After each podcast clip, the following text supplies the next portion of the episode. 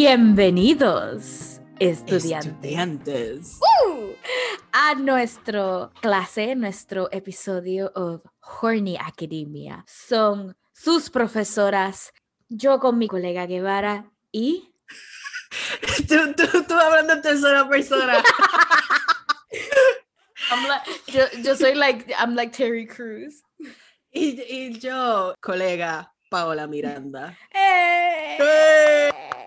El podcast Horny Academia dedicado a discutir la- el erotismo Mm. y romance Uh, en films, TV y occasionally books. when we have the brain space. When we can read.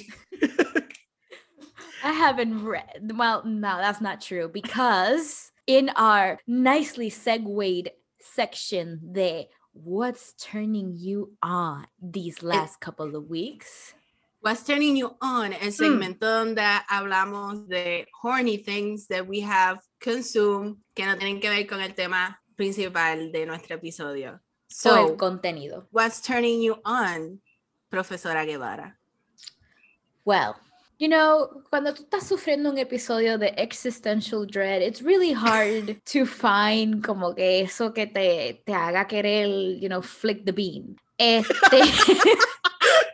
so, Sí, yo creo, yo creo que eso es lo que estaba pensando Camus cuando ujú. escribió The Stranger.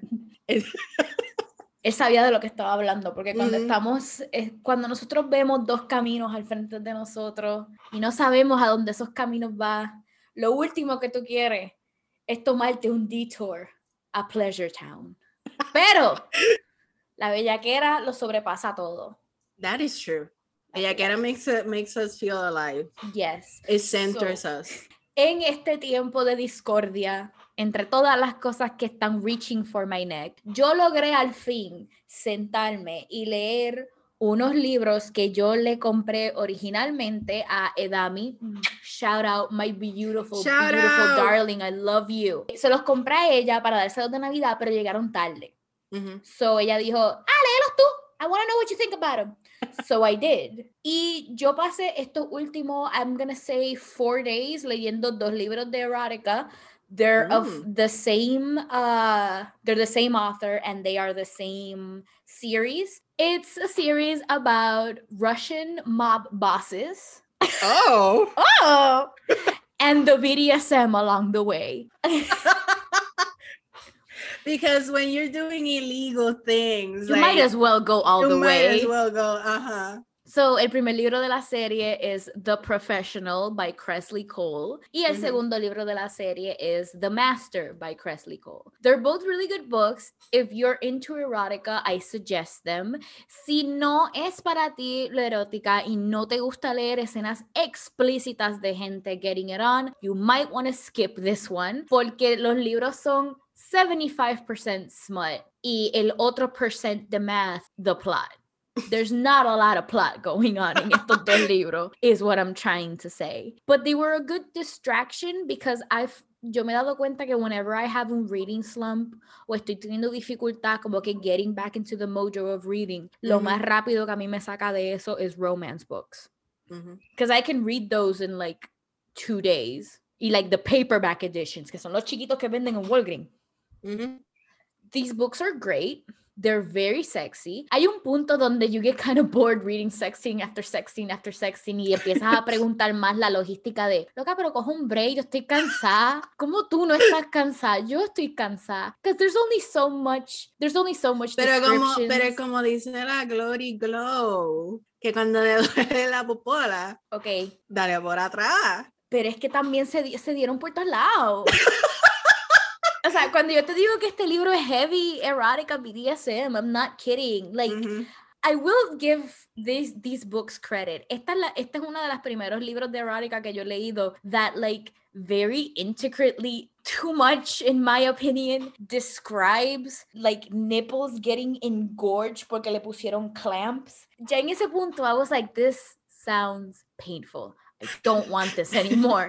Porque no es que le gustó el sentido, no, ella te lo escribe en detalle that they swole up and like del tamaño de, de like una Oh, she has to de live. no, no, no. She has to live things to the imagination. no. Eso es como que, like, when you know the mechanics of sex, como que en una visión científica, it kind of takes you out of it. Yeah, no, exacto. That's my only complaint de estos libros. Like, they were fun and they were fast paced and I enjoyed them. Pero siento que the constant sex scenes en un punto dejaron de ser e- erótico and just it felt like a competition of, okay, ¿cuánto penetration yo puedo poner en estas páginas that my editor will allow me to get, like, get away with. Because en un punto, en el segundo libro, que fue el más que me gustó de los dos, I started skimming sex scenes because I was bored. Mhm. And that that shouldn't happen in your Yeah. erotica novel. That Yeah. that's just not something that should happen. Entonces después the plot pick up and I was like, oh, Oh, yeah.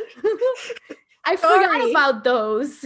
Mhm. But good recommendations if you're into Russian mo- mob bosses. Like this is a good start because it doesn't go really deep into the mob boss stuff. Mhm. It's just ahí como set dressing. It's like, uh, tú estás bien bueno y eres el líder de mafia. Hot. Este, but they're really good. The first one has, uh, le voy a decir un. They're both Dom sub relationship dynamics. Pero, Mhm. por ejemplo, en el primer libro es más un she is dainty and he protect. Y el segundo libro es más un back and forth, que es más mi jam, honestly. A Ujú. mí me gusta más cuando es un back and forth. So the second one is better than the first one. I'm very glad I read them. Hay un tercero que no he leído todavía. And I hope Edami loves them because she, of course, she has already read these books. pero ella no tenía copia física, so I was like, Yeah. I'm gonna get these for her. Total, mientras yo estaba leyendo, yo estaba mandándole mensaje a ella, like, I'm bored of the sex scenes. Y ella dijo, yeah, I get it. so, colega Miranda was turning you on. Ooh, what's turning me on is a little movie called Sense and Sensibility. Porque preparándonos para este episodio, pues una de las películas es Jane eh, de Jane Austen, so I was like kind of in a Jane Austen mood. Y vi Sense and Sensibility que I haven't seen since I was a teenager. I haven't seen And it. this is such a good like siempre rewatch the movies that you have seen in your youth because you start like appreciate them like las aprecia mejor. Like the first time I saw this movie, I was like, it's, it's fine. Este libro fue eh, uno de los primeros libros que leí de Jane Austen y tampoco como que me mató tanto because my first interaction with her fue Pride and Prejudice y you know, that is you know, her Top magnus opus. Ajá. But the film is really, really, really fucking good. And el script de esta película is just like one of the best Jane Austen adaptations. Ganó un. Dame Emma Thompson, pick up another Jane Austen novel. I beg you. She, you wrote the fuck out of this movie. Es una de estas películas que para mí es la mejor que translates Jane Austen's humor and it actually feels like when you're reading the the novel that Jane Austen and you're just like laughing at this rich people bullshit. Ella lo como que translated so well y no me sorprende because Emma Thompson empezó in comedy. She has a strong background in yeah, people forget that Emma Thompson started in comedy. Yes, they do. And I need her to pick up another Jane Austen novel. And also, uh, rest in peace, Alan Rickman, another ghost that is welcome in my home. Yo tengo una lista tan grande de fantasmas que pueden haunt me. And Alan Rickman, you are one of them. So si me escucha, Please at me. at me, just get to my home. You can I leave- will get a Ouija board if necessary. I would do that. You can live rent free in my house. Just, ugh, amen. Amén. So yeah, Espero que se te cumpla, amiga. thank you. so aquí vamos a, a have a- start talking. We have a spicy episode today, you Oh my guys. god. Okay, so, okay. El Yo tópico. me, yo me siento bien soft. Lo voy a admitir. I Ujú. feel very vulnerable. Haz tú este la episodio. introducción, haz tú la introducción, ya que este es tu show. okay, like Dariana y, y yo tenemos varios horniness en common, varios bellaqueras en common, pero aquí en este trope que vamos a discutir, I'm like the ride or die bitch de este trope, que es Friends to Lovers. Es un trope, honestly, pensando en este episodio fue cuando le, le di como que más análisis of why I love it so much. I came to the conclusion that, wow, it's a lot, pero me di cuenta, sometimes you don't want to mix like reality with fiction, but I think that reality en, en este contexto influenció como que my why I find this trope comforting. And the thing is que pues gonna get personal. my parents are a friends to lovers in real life trope because they met when they were in college and they were like close friends and became best friends. Y cuando eh, papi se graduó, él se mudó para Mayagüez y mami y papi like mantuvieron su amistad y se hablaban todos los días por teléfono en like que es un tipo de, de, de, amistad de que like mami even aconsejaba a papi en su uh, uh, like give him love advice con las novias y qué sé yo. So my dad regresa a San Juan le one time y se da cuenta de que he like he has un, like other feelings for my mom y se tira de pecho and here I am. so para mí como que my conception of love está bien rooted in in in my parents because para mí love and friendship are not I feel like everybody has this perception de que es either love or friendship, pero para mí no ha sido algo tan, tan fácil de discernir. Para mí es like something that vive en conjunto. And I think that is one of the reasons why they're still together to this day because they are best friends. And además de, de pensar todo eso, también fue como que ver ships que were formative para mí como Kim Possible and Ron Unstoppable. I get it. I get it. Cory and Topanga, eh, Lizzie McGuire y Gordo. Y in my uh, like young adulthood, Nick and Jess and New Girl y adulthood lovesick. Come, come fucking Johnny Flynn. then we gotta get into that. Pero yeah, eso diría like it's my strong emotions to este trope because I just find it very comforting.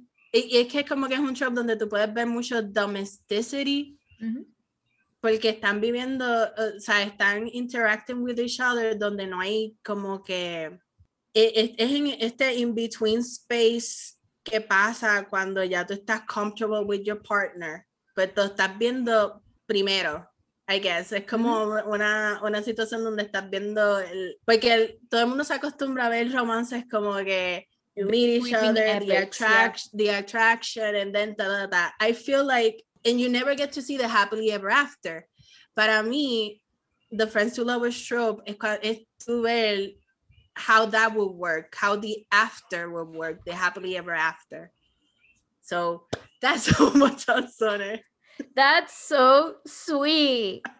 That's so sweet. Uh, like, okay, I, I, wanna I wanna make this very clear. Yo no tengo nada contra friends to lovers. Mm-hmm. Lo que pasa es cuando yo digo que quote unquote no me gusta o no es mi main two, es que it's not the selling point for me para cuando tú me recomiendas algo, ¿entiendes? Like, si tú me dices que tengo un libro que tiene X trope, X trope y X trope, y uno de ellos es Friends to Lovers, I'm gonna be like, ok, pero, ¿sabes? No es un Instagram, ¿entiendes?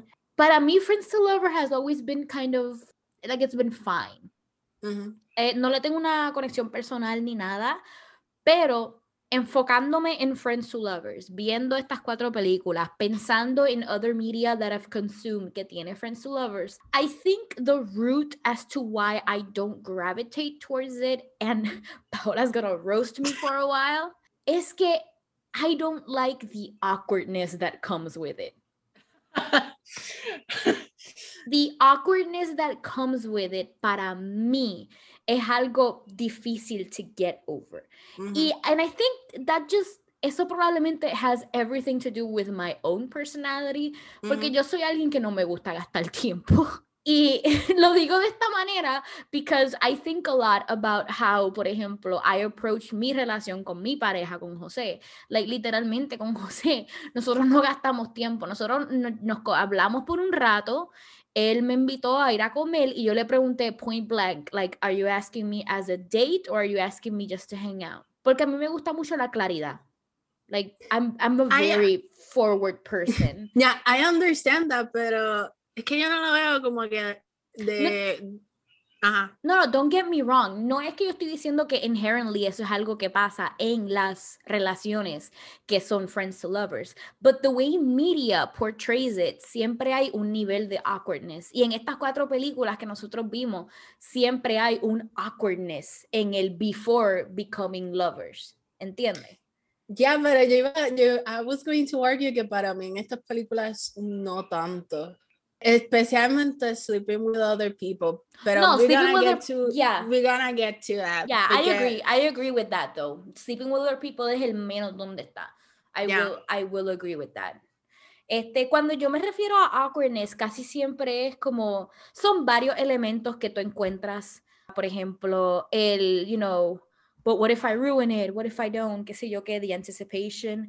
Casi siempre este tipo de media inserta una tercera persona as the the block, como que, mm -hmm. oh, but they're dating X. Mm -hmm. And like I personally always feel a little uncomfortable cuando algo así es parte de la narrativa, even if it's small. But that, again, that's just a me thing. Yo sé que there's nothing inherently wrong with the trope. No, y again, no es un trope that automatically like turns me off. Like wow, un trope that automatically turns me off is like surprise baby or military romance. Mm-hmm. Esos son instant turn-offs. Friends to Lovers es uno que es más como, you know, de nivel 1, 2 y 3, I would place it in the solid 2 para mí.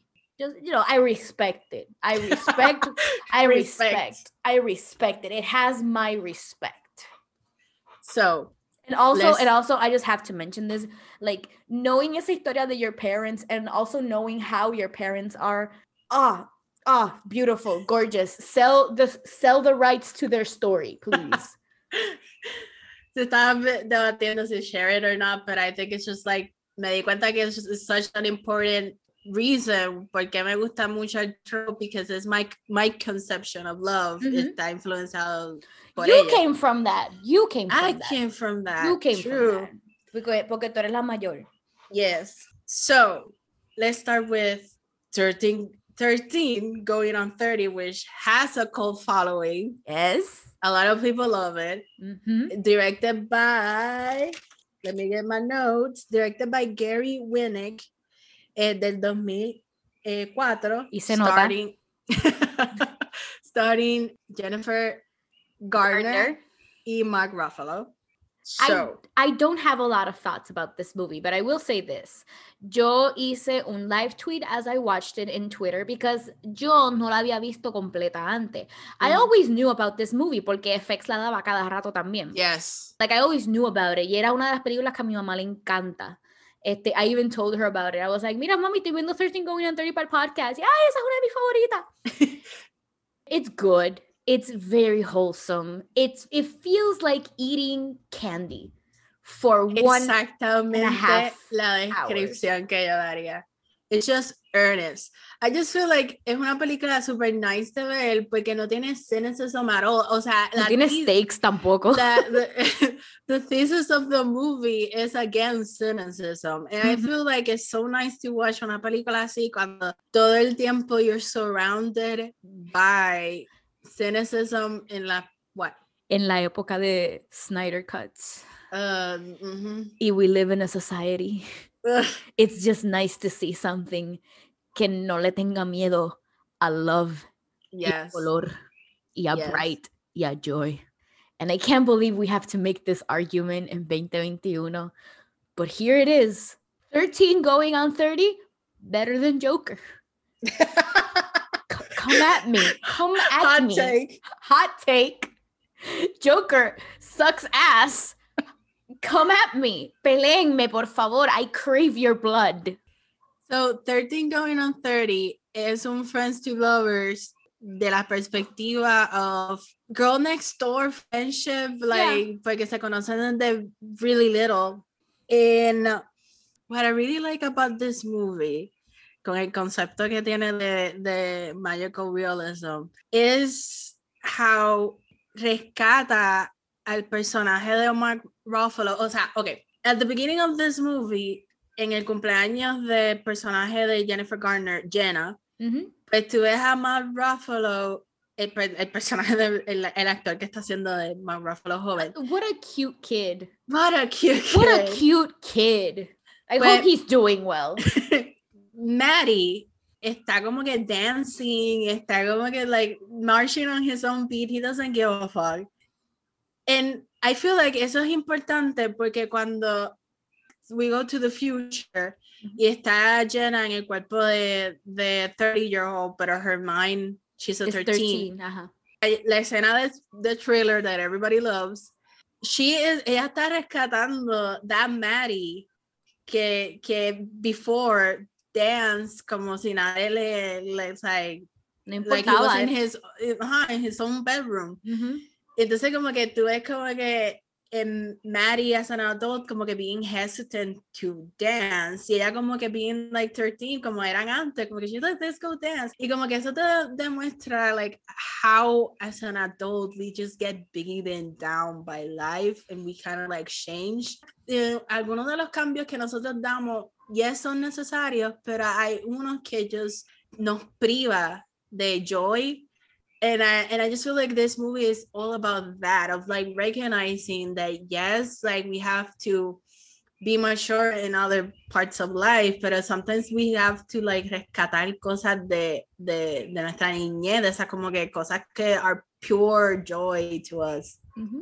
And, and I like that, además de eso, you know, because if you like if you sit down con la mentalidad que mucha gente tiene hoy día and like really take in the consequences of this is a 13 year old's mind a 30 year old body al final del día the person that Jenna falls in love with is always Matty mm-hmm. because just because el Matt el Matty de when she's 30 and el Matty de when she's 13 are slightly different in you know, cómo se expresan, they're still the same character. Todavía tienen manerismos iguales, todavía tienen pensamientos iguales. Like, she even rescues that cuando ella va a una tienda con él and they buy the candy that they used yes. to eat in high school. That yes. was adorable. That was adorable. I really liked this movie. Yo, yo di like dos o tres pensamientos en el live tweet si alguien está interesado en ir a leerlos. Like, I have a lot of wild, different thoughts that don't have to do anything with one another like why did we ever why did we ever try making jennifer gardner an action star? Why? She's so good as a rom-com actress. Incredible she's so charming. incredible. I've never liked her more. Yes. I've never liked her more than I en esta película. And it's because it's it's her wheelhouse. It's it's her element. I don't understand why we tried making her Elektra. I don't get it. Anyway viendo esta película también, esto no tiene que ver con el show, pero viendo esta película cuando sonó la, la canción Vienna de Billy Joel, I was like, oh yes, here started my obsession with Billy Joel. Yes, this, my love for the piano man started here.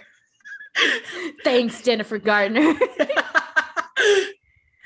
Oh my god. This also, movie... shout out to the costume designer que puso a Mark Ruffalo and that baby blue bottoms shirt lives rent free in my mind. Hablando claro, shout out to the costume designer in general, porque a mí me encanta que yo, yo puse esto en uno de los tweets, like props to the costume designer because the costume designer really took into consideration that this is in fact the mind of a 13 year old in a 30 year old body. So Jennifer Gardner dresses how a 13 year old thinks a 30 year old would dress. yes. se nota. Because Even they're not. Yes, because they're not bad. They're just kind of childish and. Mm-hmm.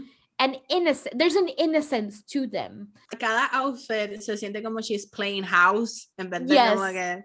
Yes, but it works. Yeah, it works. It works with the tone, it works with the character. I don't know, this movie is just like a nice little chocolate souffle it's delicious. It's delectable. Mark Ruffalo. p- please choke me. He's so fucking good. please. It, it, it's insane. A mí me parte el alma cuando, como que cuando Jenna está pa, basically tratando de break up the wedding y él le dice, I have, Jenna, I have always loved you, pero no, no lo dice mirándola porque like it's too intense the emotion It that he looks away. Ugh, kills me every time. He kept the house. He kept the house that she threw at him. Yes, He kept it. my heart. Hold me. this movie, when Jennifer Garner like does the the scene que Ariana Grande recreates in Thank You Next, este, I, I felt so heartbroken porque like here's the thing, acuérdate, I hadn't seen this movie before and I knew que el, el end time was approaching and I was like, there's no way that this movie ends here. Porque este movie tiene un cult following de que es like candy, de que Mhm. feel good. So what the fuck? And you know what? Very brave of this movie to not give a shit about explaining how the magical realism works. Very brave and I respect it. I wish more movies did that. Yes. They're just like, ah, she's back to being 13. It's fine. Don't think about it. I respect that a lot. It's so sweet. Like, si no la han visto, véanla. I'm pretty sure most of you have, porque todos crecimos con FX. FX has the movies. I feel yo escribí esta nota Ah. and I uh, and I want to share it. I don't remember por qué la escribí, pero basically es como que lo que siento que es que, que it's a lot of this movie. Yo escribí nostalgia is really in form of lo- with losing touch with with ourselves, which I think is the like the the point of this movie. Y también Mhm. like sprinkle on it. Yeah. Love. I love that your tus notas siempre son like really thoughtful, inspiring things that make me like think like, yeah, yeah, she does have a point. Y los míos son like, oh, my Ruffalo daddy. I do, I do have like notes like that. Tengo una que dice Lisa Frank folders. and Yo también, yo también apunté los Lisa Frank folders. Uh, thi- this note, I'm surprised no one like commented on it. I was like, you know, yo nunca me pude relacionar con esa idea de stuffing your bra. And I don't know if that's a normal thing que le pasa a la gente, pero es que like I couldn't relate to that because a los 12 a mí me aparecieron dos melones en el pecho. ajá. You got Which- those knockers. yeah, they knock my teeth out cuando me acuesto para atrás. But this movie is so sweet that even the bullies are superficial. Like la Mhm. pendeja esta, I don't remember her name. Judy Ah, Greer, no, no, no, no la actriz, la, la el personaje. uh, Lucy. Lucy, what a bitch. Yo, cuando tú me dijiste, ay, I want to choke her, I was like, wait, I don't remember feeling that strongly about her. Y cuando I rewatched the movie, I was like, wait, lo que ella hizo es súper cruel. Yo me sentí como que this is so cruel en niveles que it did not have to be. it feels so yo siento que it feels especially cruel porque el resto de la película has been so nice and fluffy Exacto. que de yes. repente como que ese hard jar to the right te hace como que what like espérate qué porque I Ujú. remember being like a little bit in shock when the bitch does the bitch thing and I was just like uh, oh uh, yeah I guess this movie does need conflict uh Where do. I look? Pero yeah, like I like I understand because I was like, whoa, okay, this was a lot. Mi única frustración con, con the whole Lucy thing es que, like, and I know why the movie does it. It does it because we need to wrap this shit up and, you know, there's a conflict that needs to happen. Cuando Mark Ruffalo va a la oficina and he's like, ah, the, where's Jenna? Ah, Jenna's not here. Didn't she tell you she changed it? Ella que sé yo qué, blah, blah, blah. And she basically, like, le dice a Mark Ruffalo que Jenna is a skanky bitch. Why does Matty decide to believe her cuando él sabe from first-hand experience Pero él dice How- que no. Awful That- this bitch is?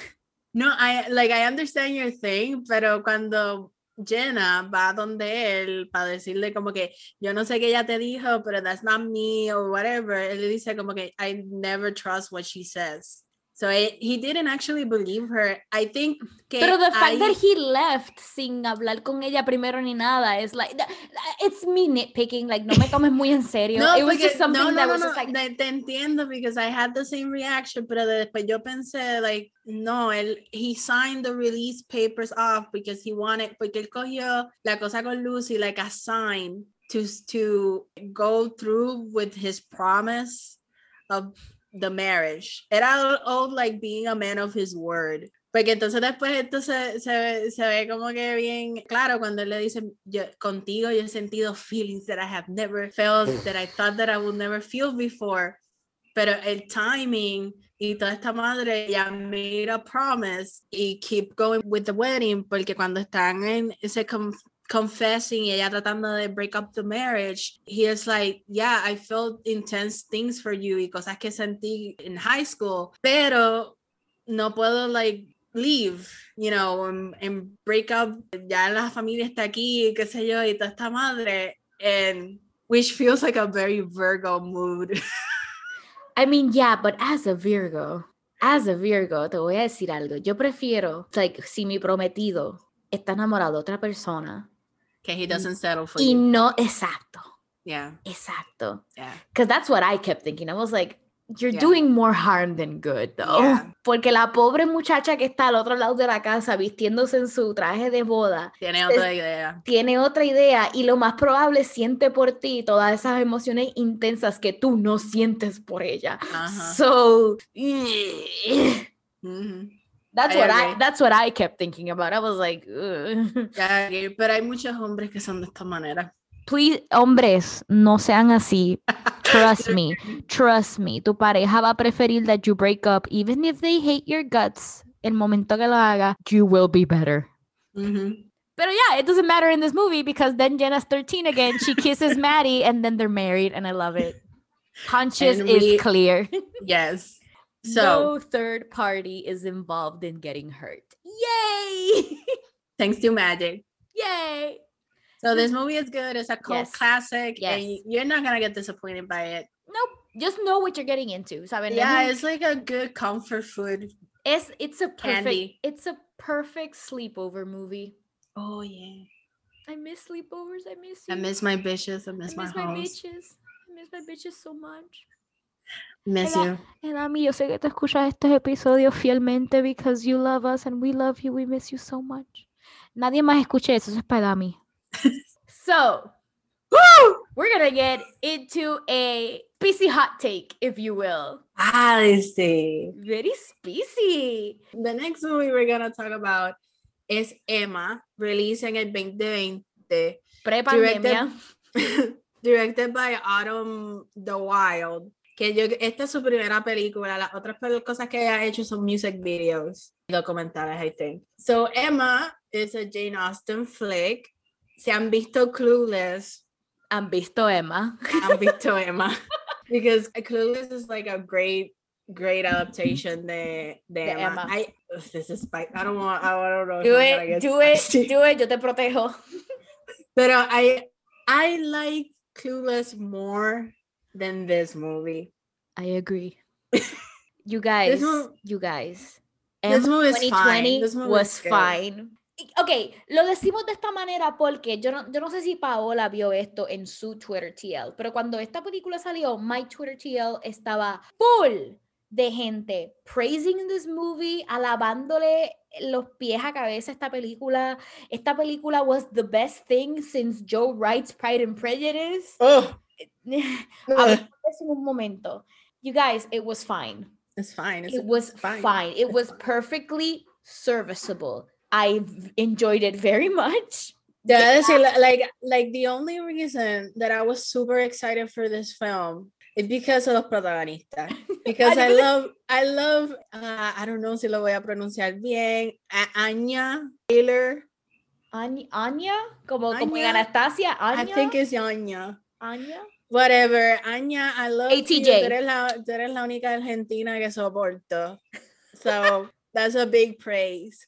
Y el otro that I fucking love is Johnny Flynn. Johnny Flynn, Johnny Flynn. I feel like Like I've been in love with Johnny Flynn desde que yo lo he visto en Lovesick. Y es because este cabrón, was just like fabricado, master made para estar en estas películas de romance. Mm -hmm. Because we have mentioned this before, pero esto es un término coined by Elana Bennett. Si no la siguen on Twitter, síganla. She's super good. She's a writer. Correct. Ella coined the term of, que se llama the look.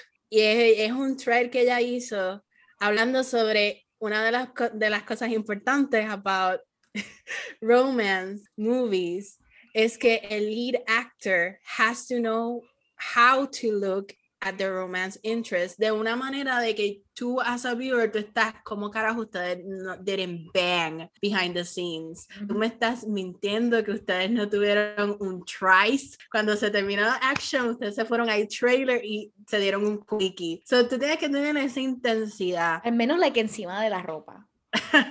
Al menos. Humping. Yeah. Then este, like it really intense So, en este thread que ella tiene, que ella hizo en Twitter, está Johnny Flynn in, in Lovesick. And I agree with her because I fell in love with him in Lovesick. Yeah, I was excited to see this movie. And man, does he bring it. Does he bring it? He brings it and knocks it out of the park. I would say that que recomiendo esta película por él y por Anya, but mm -hmm. I, I, mm-hmm. just think that the movie is fine. No sé, you know I I, I think, and it, you know, this is just me rolling the ball. Yo creo que esta película, el highlight es Anya y Johnny. Eh, they are the highlight. Emma y Knightley es lo más que tú te vas a acordar de esta película. You're not going to remember anyone else in this movie. Pero al igual de que eso es algo bien positivo, es algo negativo también. I literally don't remember anyone else in this movie. Mm -hmm. Y no es que los demás, eh, like the only other person that I remember because they were memorable es el actor que hace del papá de Emma. Y esto no es un discredit a los actores. They all did well jobs. Yo lo que siento es que esta película is a lot of spectacle. Esta película has big elaborate sets. Esta película tiene distra like tú dijiste que ella dirigía music videos antes y todo como que cliqueó en mi cabeza. Yeah. Todo cliqueó. Because okay, y'all, lo que estaban comparando esta con 2005 Pride and Prejudice need to sit down. because here's the thing. Pride and Prejudice does a really good job at using its cast and setting to its fullest effect. Porque tú solamente no te acuerdas de Keira Knightley y Mr. Darcy. I can't remember his name. I'm so sorry. Matthew. Matthew. Matthew. I don't know how to say his name, last name. I'm sorry, Daddy. Macfadyen. Macfadyen. Matthew Macfadyen. Tú te acuerdas de ellos, pero tú también te acuerdas de Rosamund Pike. También te acuerdas de Jena Malone. También te acuerdas de las dos otras hermanas que I don't remember their names as I don't actresses. remember I don't remember their names, but I remember their faces. Mm -hmm. este, Bingley, la hermana Donald, de Mr. la hermana de Bingley. Do Donald Sutherland. Mm -hmm. As as Papa Bennett. He's so good He's as that so. Good. He's so good. Uh, made for that role. Este, so, the aesthetic of esta película is kind of distracting. That's not what I was ¿Tú sabes por qué? Porque ella dice que ella hizo la película con esos colores pasteles y everything looks as a dollhouse on purpose, porque ella dice que la protagonista Emma, as her obsession con matchmaking, pues ella trata a la, a la gente como si fueran muñequitos, como si fueran muñecas. And I see her point but it doesn't translate well. But I wouldn't I wouldn't say that it doesn't translate well. I just feel like it's just distracting porque Anya is such a good actress que ella translates that. Mm-hmm. That like she translates the script well. So that como que bien, I don't know, being too obvious about it, I feel like a lot of like subtleness doesn't hurt. I understand what you mean and I do agree with it, pero yo siento que el problema es un poquito más sencillo que eso. I just think que al final del día, the sets, the costuming, los colores, they swallow up the actors. Oh. They, they swallow them up. Mm. Porque cada escena que era Emma y Harriet. Mm-hmm. Yes, we're supposed to be looking at Emma. Emma is our main protagonist. Ella es eh, the cataclysm de esta película entera. I understand that. Mm-hmm. But a lot of the times it was like Emma was talking to us and the setting because Mhm. the rest of the characters don't feel as grounded as Emma and Knightley do. The rest Mm. of the characters feel like cardboard cutouts. Sabes, esto es también súper interesante. Y porque yo digo que Clueless para mí es una mejor adaptación de Emma. Because yo leí Emma la novela. And I'm Mm. gonna tell you this, que la película es una adaptación más fiel al libro. But the spirit of the novel is better translated in Clueless because la novela es super grande, it's like super, like un chunk, una Biblia. Y tiene a lot of rich people bullshit that I, I love rich people bullshit, pero llega un punto de que you're like, okay, Mr. Knightley and Emma, Mr. Knightley and Emma. Mhm. Like, this is what I'm interested on.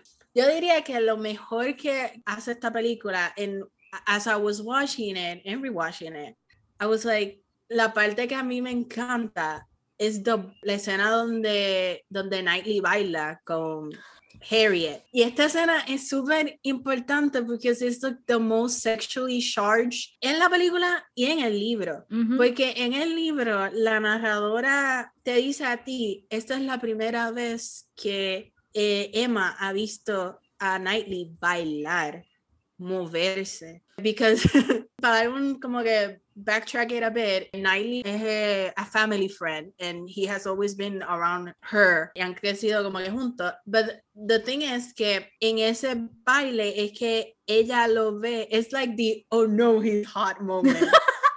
Squilliam moment. Y así, y, y kinda así es como se describe en el libro, porque ella dice, nunca la había visto moverse, los ojos, he has so much grace and elegance, ooh, and I want to dance with him. Like, ella dice todo eso y, y- y es superly charged, and I think like, the highlight para, para mí en esta película son esa parte, the bickering entre ellos dos, So good. y So um, good. their banter y la, la escena donde pues they declare, he declares his love to her que de eso vamos a hablar en detalle pero I just want to like point out que para mí Clueless aunque está set in modern times es la mejor adaptación because it it's just like Amy Heckerling just cut off y se concentró en más cosas que It no eran works. tan necesarias it works to enhance la historia principal. I feel like Emma, al menos para mí, uno de los problemas más grandes de Emma es que we kept going back to rich people problems that I didn't give a shit about, like at all. Like Ujú. la hermana mayor de Emma con el esposo, ins- con el insufferable husband and the insufferable baby, that was a nightmare. Eso no existe en Clueless, o sea, en, en- en Clueless, ella es única hija y tiene a, Al papá step- que es papá. eccentric. al s- Paul Rudd, que es el step brother, entre comillas, because no son related by sangre at all. Ujú. And she cut off toda esa parte, and it's a good decision, Ujú. porque it doesn't, It doesn't bog really down the anything. yeah, it doesn't bog down the story either. Lo único que no dice es como que cuando tú dejas ella con el bebé y Knightley también together Yeah, with that the was- baby, that yeah. was cute. That was cute, but we didn't need that tampoco. Ajá, I do like Johnny Flynn más como Mr. Knightley que Paul Rudd. yeah. I do, I do. He's more intense. Yes, yes. that that is exactly it. Porque Paul Rudd is too laid back. Yeah, he's more intense. I, yo diría que, God, whew. Johnny Flynn is so good in this so, movie. so hot. Okay, so Johnny, hot. Can't I feel like. Mr. Knightley is such a difficult character to portray. Correcto. Porque otro actor, and you could be like fucking annoyed with him. Pero la forma que, que Johnny Flynn portrays that character, tú sabes que he just wants, he sees Emma's potential, pero siente de que, ¿cómo te digo? Como que he's trying to, to make her see that she could be better than she like is, like, like being interested, meddling, y Mhm. toda esta vaina. It's like, I feel like he's like, you're better than this. Yes. Y él lo dice como que you're smart, you're, you're vain, but not in your beauty, sino que you want to, you think you know more Everyone. than anyone. Uh-huh. I find that so attractive that he calls her bullshit out. I just, ugh. I get it. Cuando él la está regañando, I'm like, yes, daddy.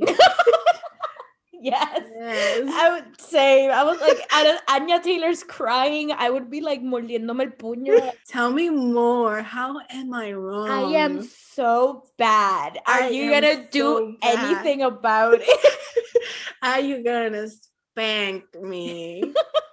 yeah, I definitely think hay que darle props a Johnny Flynn porque este tipo de personaje would be insufferable with anyone else playing him. He's a very easy character. Like Ellie Darcy, los dos hablando claro, are very Yes. easy characters to Yes. fuck up. Very Yes. easy. And you know what? I'm gonna get flag. I'm gonna get flag. But I do think Matthew Macfadyen is the best Darcy because Yeah. Matthew Macfadyen does the best job at portraying that Mira, Darcy, o sea, Darcy's a dick. Don't get me wrong, but Darcy is also a dick because he is awkward. So Yeah. you perceive him as a As dick. a dick, yeah. You know, he knows how to how, how to play the. I like awkward loners. he knows how to play the the. I I, I don't know how to express my feelings Mhm. thing well, and I think he's él es más vulnerable que Yes. Colin Firth. I love Colin Firth, pero eh, Colin- para mí. de lo poco que he visto, porque es que yo no me he sentado a ver la serie because it's very long, pero I think que mi problema principal con Colin Firth, which is gonna sound weird coming from my mouth, es que Colin Firth's Darcy seems a little bit too arrogant. Mhm. Y para el molde que es Mr. Darcy, I don't feel like arrogant is the right word. Maybe Mm. standoffish, aloof, awkward, pero no arrogant. Yeah. ¿Entiendes? Yeah, it, uh, yeah, es que I feel like Matthew le da sensibility, como que lo que estás diciendo, I think is correct. Como que he he took that character y dijo, oh wait, he's not an, o sea, he's an asshole. He could be like, he is an asshole sometimes, but most of the time he's just awkward and doesn't know how to engage. Y eso se like to other people who are not in his head Mhm. translates To as being a dick. a prideful, arrogant dick. Yeah. Mhm. Yeah, feel con Knightley. Knightley, I found very interesting because Knightley's a hardworking man, and that Mhm. differentiates him from a Darcy, por ejemplo, que es más aristocrático y más, you know, upperclassman. Look at me, rise my pinky cuando me bebo té. Yeah, he's not as rich as Darcy. Pero Knightley, like Knightley looks like he's worked the fields, ¿entiende? Y lo más Mhm. probable he has, because I feel like, like yo leí un breve resumen de lo que pasa en la novela, and he's like an actual hard worker. He has done manual labor, which is like, mm, ah, delicious. Which But yeah, it's- makes it hard cuando dice, ah, would you sacrifice, cuando Emma le dice, would you sacrifice your independence for me? And he's like, yeah, Yeah, yeah, yeah, yeah. And yo, ooh. I want to talk about cuando, they conf- cuando se confiesa like his love to her. Let's talk about that gigantic scene, porque es la escena. Es la segunda escena más bombastic de esta película. La primera, Oh es, el, God. la primera es el dance.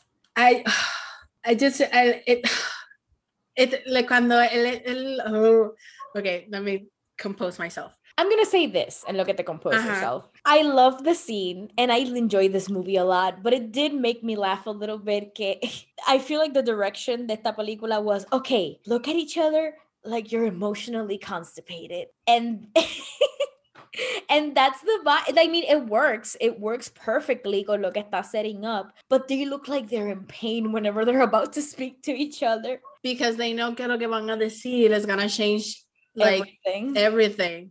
Y además que está Emma pensando que, que she doesn't want to destroy Harriet Mhm. because even though she's attracted to Knightley, but she doesn't want to lose that friendship. Y nada, que siempre como que me mata en, en esa escena cuando le dice como que if I loved you more, if I loved you less, maybe I could talk about it more. Eso me And- mata. Oh, yo te God. envié, yo te envié por WhatsApp la línea, like just la, la línea sin contexto ni nada, just ¡pla! y tú, yes. I just love that moment porque tú ves like his vulnerability porque todo el tiempo él está actuando como que bien standoffish y Ujú. bickering con Emma and the brilliance of Johnny Flynn is the fact that tú lo ves a él smiling at Emma when she is not looking at him Bien tangled de su parte. entonces en esa parte como que cuando todo explota like he gets super emotional like his eyes get teary and I just can't so get over expressive. It's so intense. Él es el primero que rompe, él es el primero que rompe ese awkward, emotionally constipated obsession que hay entre ellos dos, because he's just like, fuck it, me voy a tirar de pecho. Así es que me siento. Like, What I- are you gonna do about it? Like I understand por lo que te estabas diciendo, porque en ese momento they were like beating around the bush. Ujú. Entonces ella está, ella Literalmente le diciendo- están dando vueltas a, la- a- una de las plantas. ella le estaba diciendo, dime lo que quieras decir, y I will listen to you as a friend. Y ahí es cuando él explota, and he's like, as a friend. Él le dice como que that's how you will always see me, will I ever succeed? Todo esto, ugh. y yo, "Mm, mm, tell me more, Johnny Flynn. Oh my God. Como que like here explota the intensity and like the vulnerability de, de decir, mira, me voy a met- tirar de pecho, me estoy tirando Yeah. de pecho. Yeah. So hot.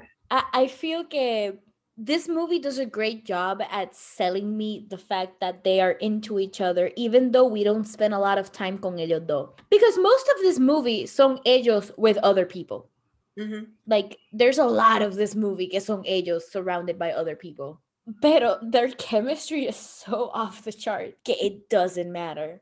Porque las escenas that we do have con ellos dos juntos, I remember them clearly in my when head. they kiss, cabrona. when that was too I had to I had to look away. I- it was too much. Cabrona, cuando él está, o sea, él no es, no es tan solo que él le toca de shin, es que él como que, they're kissing y él como que la está acariciando, o sea, Hmm. like, la está moviendo, moviendo la mano super softly through her shin y neck, así, que tú estás like, oh my god, Yo lo hubiese seguido para el trailer. Like a like a puppy. cabrón. like a puppy. Yo, I was like, cut action, este, pues, sí, El 5, ¿verdad? ajá. Tú estás al lado mío, ¿verdad? Cool. Eh, Cool. Espérate, como que no sé cómo vamos, que vamos a decir en este script, este, Johnny, let's go to the trailer para ver if you can help me. Rapidito, rapidito, no voy a hacer nada. God, that was so intense. And I like the fact that the movie recognizes that it's intense porque as the camera pans out, the footmen que le ponen el, se viran, pero se viran bien awkwardly like, oh, I think we weren't supposed to see that. Esto sí que uh, I will point out, this is like the most sexual uh, a Jane Austen ad- adaptation I have ever seen in my life. Yes. Do you see his butt? We, do see his butt. I we do see. You're right. You know what? You're right. We do see his butt. De- yo estoy diciendo en, en el sentido de que es más liberal, like más liberal Yeah. With the source material, not not con the source material, con el No. feeling del source material. like, okay, mi favorita sigue siendo Pride and Prejudice, pero Pride and Prejudice este, hangs more in, sex, in sexual repression and sexual Yes. woo, Yes. frustration que se expresa en otras, en otras maneras más subtle, como que, que, like the hand thing Mhm. y toda esta madre. En aquí se hace como que más aparente, which fine, is fine. Thank you for the butt. Thank you for the, oh my, yo no Thank you esperaba que, for yo the no butt. Yo no esperaba como, como Jo- Johnny Flynn es de los, él, él- él es de UK, los pasty ones por allá abajo. Yo no me esperaba tanta carne. No. I was shooked. Tu primer, tu primer instinto es morder. Yes. I was like, papi, ¿qué? ¿Qué tú haces con tanta nalga en ese mahón? What you gonna do with all that junk? All that junk inside your trunk. Es increíble porque parecían two pressed hams. Es- Perfectly y like también tiene thick thighs. Thighs! Thick thighs and a broad back. Broad shoulders. esa like, escena is insane. Esa escena like- should not have been allowed, but I'm glad it was. I'm glad it was allowed, but wow. It was a treat for the girls and the gays. Yes. Here for you as a treat. Oh, yeah, y ya que estamos hablando de Johnny Flynn, I hate que el poster que se fue viral on Twitter donde hay una mujer, he's against the wall y hay una mujer detrás de él. You know what yes, it is, uh, Yes, okay. I know I exactly hate, what you're hate talking que, about. que eso es like a horror movie instead of being an erotic thriller. Mhm. That's un fallo del, de whoever, whoever like oh my god the marketing like don't market it like that because i'm not gonna see the movie anymore because yo estoy esperando que ella meta para abajo. It's incredible the backlash that received. It made me joyously happy. Todo el mundo estaba like, like, que tú me estás diciendo que esto es una película de horror. Uh, everybody was like, everybody was like, he's not getting pegged. he's not into it. What? what? What is this? We were, we were we wanted to watch Johnny Flynn get pegged. Let him get pegged. Send it out to the universe. Send mm. it out to the universe. Ah, uh, Emma was good. I'm glad yes. I saw it. I don't see myself rewatching it though. I see myself rewatching un supercut de todas las escenas de Emma y Knightley. Y si no encuentro the butt scene, yo busco el torrent version and I'll just watch that. Pero la película entera, las dos horas de película entera, mm -hmm.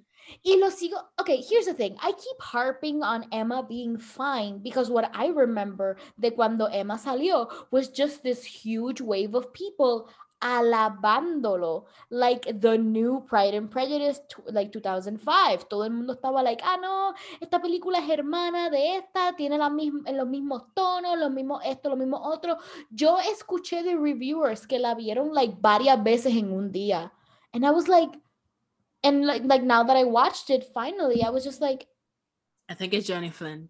Yeah, yeah. Again, maybe it is just me because I don't like awkward situations and I don't like awkwardness in general. And Emma does have a lot of awkward things going on.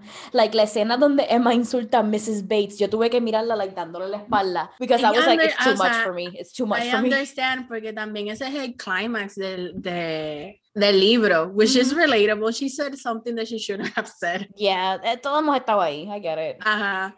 But it was eh. so needlessly cruel también. Que es como que, ah, like, I literally had to, like, yo me viré en mi silla. Escu eh, no, no, embuste, yo no me viré nada.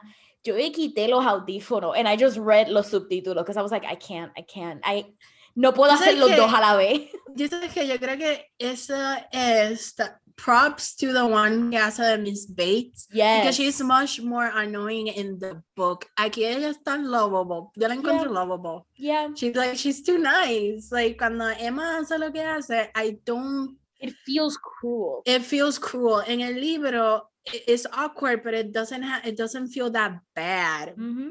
Because Miss Bates is fucking annoying.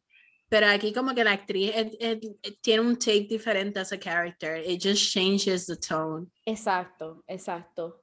Yo vi como que mucha gente praising this film because esta película shows more Emma's monstrosity y Emma como que es lack of tact tact o cosas así. Yeah.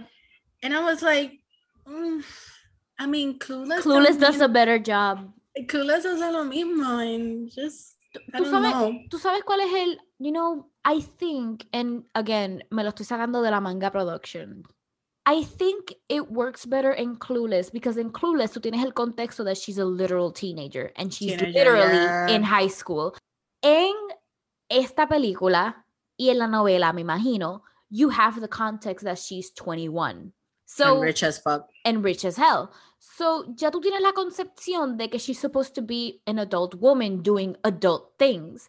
Y the fact that she still has this childish need to meddle, it doesn't jive well con lo que a lo mejor nosotros conocemos lo que debería ser un 21 year old woman. And yeah, me pueden venir con el bullshit de, ay, pero en el tiempo de Jane Austen it was different. But I don't think so, because en el tiempo de Jane Austen, ya a los 21 ya tú tenías tu primer hijo. So, you know, even for that time, I feel like Emma was a rarity, not the rule. She was no, she she was completely the rarity porque esta es la Emma es la única heroína en las pele en las novelas de Jane Austen donde ella no se tiene que casar por for survival yeah, because she is rich. That rich. she is rich. Like, ella el papá todavía está vivo. El papá like, no quiere que ella se vaya de la casa like, ella, misma lo, como que lo dice, yo no tengo the incentive para casarme because I'm, y para casarme y trabajar because I'm rich. So if, if I choose to marry, it's gonna be like for love. Yep. Ella tiene esa, ese privilegio Mhm. That's why she comes across as like a spoiled brat, spoiled bitch, because Emma is a comedy of manners. Y she y I feel like que tampoco eso translates well en esta película, like the comedy. yeah, I- like, I not- I agree. I agree. The comedy is more Clueless than is- anything. The Clueless is more funny, more Yes. light. Yes. que esta película. Y, y por eso que también al principio de este podcast yo hablé como Sense and Sensibility, translate James, Jane Austen's humor like the best de todas las cosas que yo he visto. Ujú. Este, because I kept thinking that esta película, Emma siendo una novela de comedia, literalmente, look it up en los, los cliff notes, si no quieres leer la novela, Wikipedia. is a comedy of manners. The comedy here doesn't translate as well. Y a veces como que se inserta en momento entero. I just feel que shouldn't be inserted because yo entiendo la razón por qué ella puso el nosebleed. I- still don't jive, jive with it a lot. Yeah, me neither. I like Porque I- le quita I- momentum Yes. al, al Decoration of Love. Porque eso no. Lo eso no- distrae, eh, lo distrae. Eso no, ese nosebleed no pasa en la novela. Literalmente, la, the one who adapted the script was like, I think this would be funny. Y la directora was like, yeah, I think it would be funny. And I was like, and I saw it and I was like, "Eh." Like it impresses you la primera vez que tú lo ves because you're not expecting it, but pero mientras más tú le pones cabeza, más you're like, porque eso estaba ahí. exacto. It didn't add anything. I think el problema de esta película es que its source material es un comedy of manners, but this movie is taking itself way too seriously. Yes. I genuinely think that Yeah. that's the problem. yes. Y eso no tiene que ver nada with the cast, eso no tiene que ver, eso no tiene que ver hasta nada con el, con el, con el cinematography or anything. It's the writing. The writing te está vendiendo un high melodrama de Ujú. gente that want each other but can't have each other. Y está metiendo las manos en las en las bizcochos de todo el mundo. Ujú. Y like yeah, that happens in Emma, pero it's not as serious that you're making it sound to be. Exacto. Por, por eso es que yo digo que Clueless Ujú. es, es una mejor adaptación de Emma, porque aunque está set en, mo- en modern times or whatever, it has the spirit of the novel, que es a comedy. Clueless es super funny. Clueless, la cosa más harsh que te escuchas en, en Clueless es you're a virgin who cannot drive. and it's the line everyone remembers. Ajá. So, I, I just feel like Amy Heckerling en verdad hizo un trabajo cabrón con esa adaptación because it it changes everything, but para mí eh, that is Emma. Like Yes. Cher para mí es Emma. Yeah. So that's all I have to say about it. Yeah, I think I think I think that I think we made our point very clear. Yes. Emma was fine. Hot take, I guess. they are Lovesick, por favor. This is like vean Lovesick, porque yo sé que nadie ha visto Lovesick and I need y'all to see Lovesick y vean a Johnny Flynn. Ugh. Where can where can people find Lovesick? Lovesick can be found in Netflix. Ya lo saben. No hay excusa. Ya, solamente son tres seasons y son British, so cada season es como like 10 episodes or maybe, maybe estoy mintiendo, maybe son like six. But the point es que son tres nada más. ok, ahora vamos a Ah, hacer, ahora vamos a hacer. Ah, ah. All of these noises that I'm making is because this is one of my favorite movies of all time. Like que vamos a ver. ah, incredible that I can't tell which. I mean, la, la otra también is one of my favorite films of all time, pero this one is like favorite, favorite, que yo veía constant, un, un verano Okay, completo en ujú. high school, yo solamente veía esta película. It's one of the first movies that Paola and I watched and bonded over. Like I remember. Yes. Because it's one of the first that she was like, You gotta see this. And I was like, Okay. I trust mo- you. this movie is When Harry Met Sally, It's so good. Directed so by good. directed by Rob Reiner. de 1989, Rob Reiner, que ha sido como que un director super formative, porque también he directed The Princess Bride, which is super formative. Makes sense. Y written by Nora fucking Ephron. I love you. Love so you, much. bitch. I love never gonna stop loving so you. much. Bitch. I don't, I don't even know where to start. I just love this movie. Like cada vez que es una película que yo la he visto tantas veces and I never get bored. I just simply cannot get bored of it. So, para un synopsis de la película, when Harry met Sally, Sally starting Meg Ryan, justice for Meg Ryan. Oh my God, justice for Meg Correcto. And Harry es este Bill, Billy Crystal y se trata sobre estas personas que like were acquainted in college because tu- hicieron un road trip together to New York y throughout 10 años se ven on and off Ujú. hasta que pasa algo, you know, eh, In their um, lives. cataclísmico en sus vidas, algo como que Sally eh, deja a su the longest term relationship she has had, the five years, y Harry gets divorced. Y en ese momento donde los dos están super vulnerable, they they meet and reconnect with each other and they form a friendship. Ujú. Now, esta película como que I feel like a lot of people have like a hatred towards it. No, I want to say hatred. No, a lot of people love it, but a lot of people have like a backlash to it because of the whole men and women can be friends bullshit. Okay, okay, we can talk about that. Which para me, misses the point Yes. of the film. Yes. Here's the thing. I'm intimately acquainted with Nora Ephron. I have seen her movies. I have read her book, her novel. Nora Ephron is a writer, like super, she she's super interested with los stereotypes, the battle versus sexist things. She's super fascinating in she's fascinating on that in exploring those things. And she always tries to coger est- estas cosas que are super sexist and dive into them and explore them.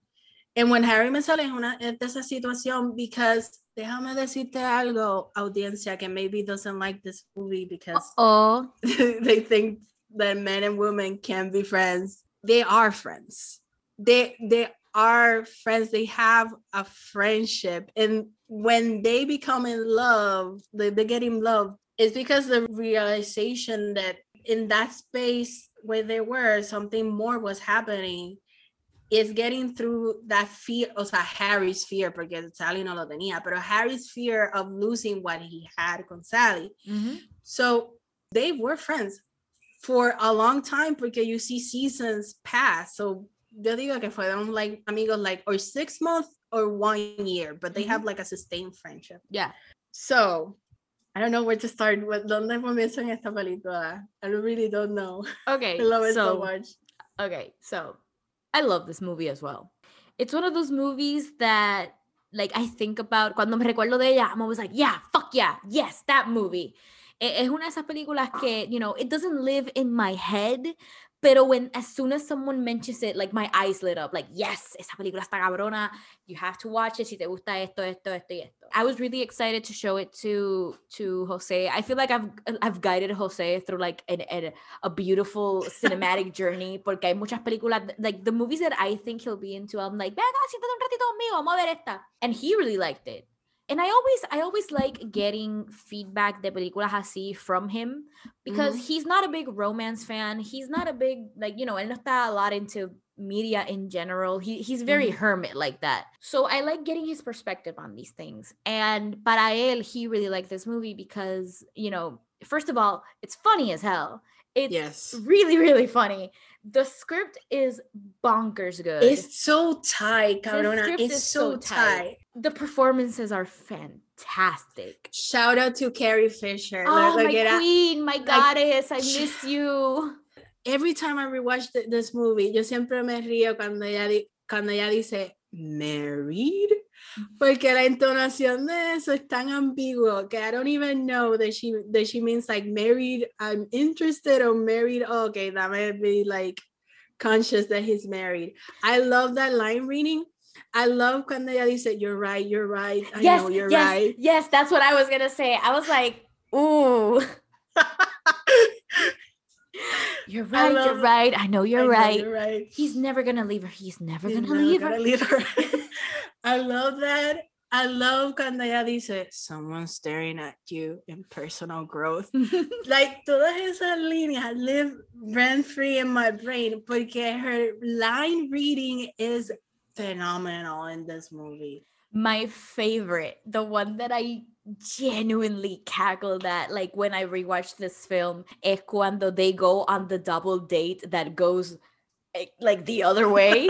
y al final Carrie Fisher y Meg Ryan están hablando y, y Harry está hablando con el pana de él and they're like, Hey, ¿A ti, ¿A ti no te molesta si yo le pregunto a este? Digo, ah, sí, sí, sí, pero, pero, ¿sabes? Deja a, a Harry gently, you know, he's in a really bad place. Y entonces en el otro lado es like, yeah, yeah, yeah, like a mí no me molesta que tú, you ask her out, pero, you know, Sally, bendito, Sally, she's that vulnerable. Y después inmediatamente cuando los cuatro están reunidos, he's like, Carrie Fisher's like, uh, no, él dice, ah, ya está tarde, me voy a ir, eh, I'm gonna get a cab. Y Carrie Fisher, I'm going with you. Y se van pa'l carajo. They banged esa noche. You know I that they know, banged I esa noche. know. Oh my god. They did I'm not so give a single shit. And I respect that. So that's how you know that marriage is hot. Yes. Like that was my no, oh favorite. oh my god, I forgot another line reading that I fucking love the Carrie Fisher. Cuando están peleando sobre la mesa de esa mesa so Ugly. fea. ugly, Ugly ugly, as as hell. Que I was being nice. Oh my god, I love that line reading también. Like I was watching the, the movie y cuando Harry dijo, I was being nice, yo lo dije a la misma vez because I remember. Yeah. Pero anywho, el the line reading cuando, cuando ella toca el peso, el pecho de Jess and he's like, I want you to know that I would never want that wheelhouse coffee table. Yes.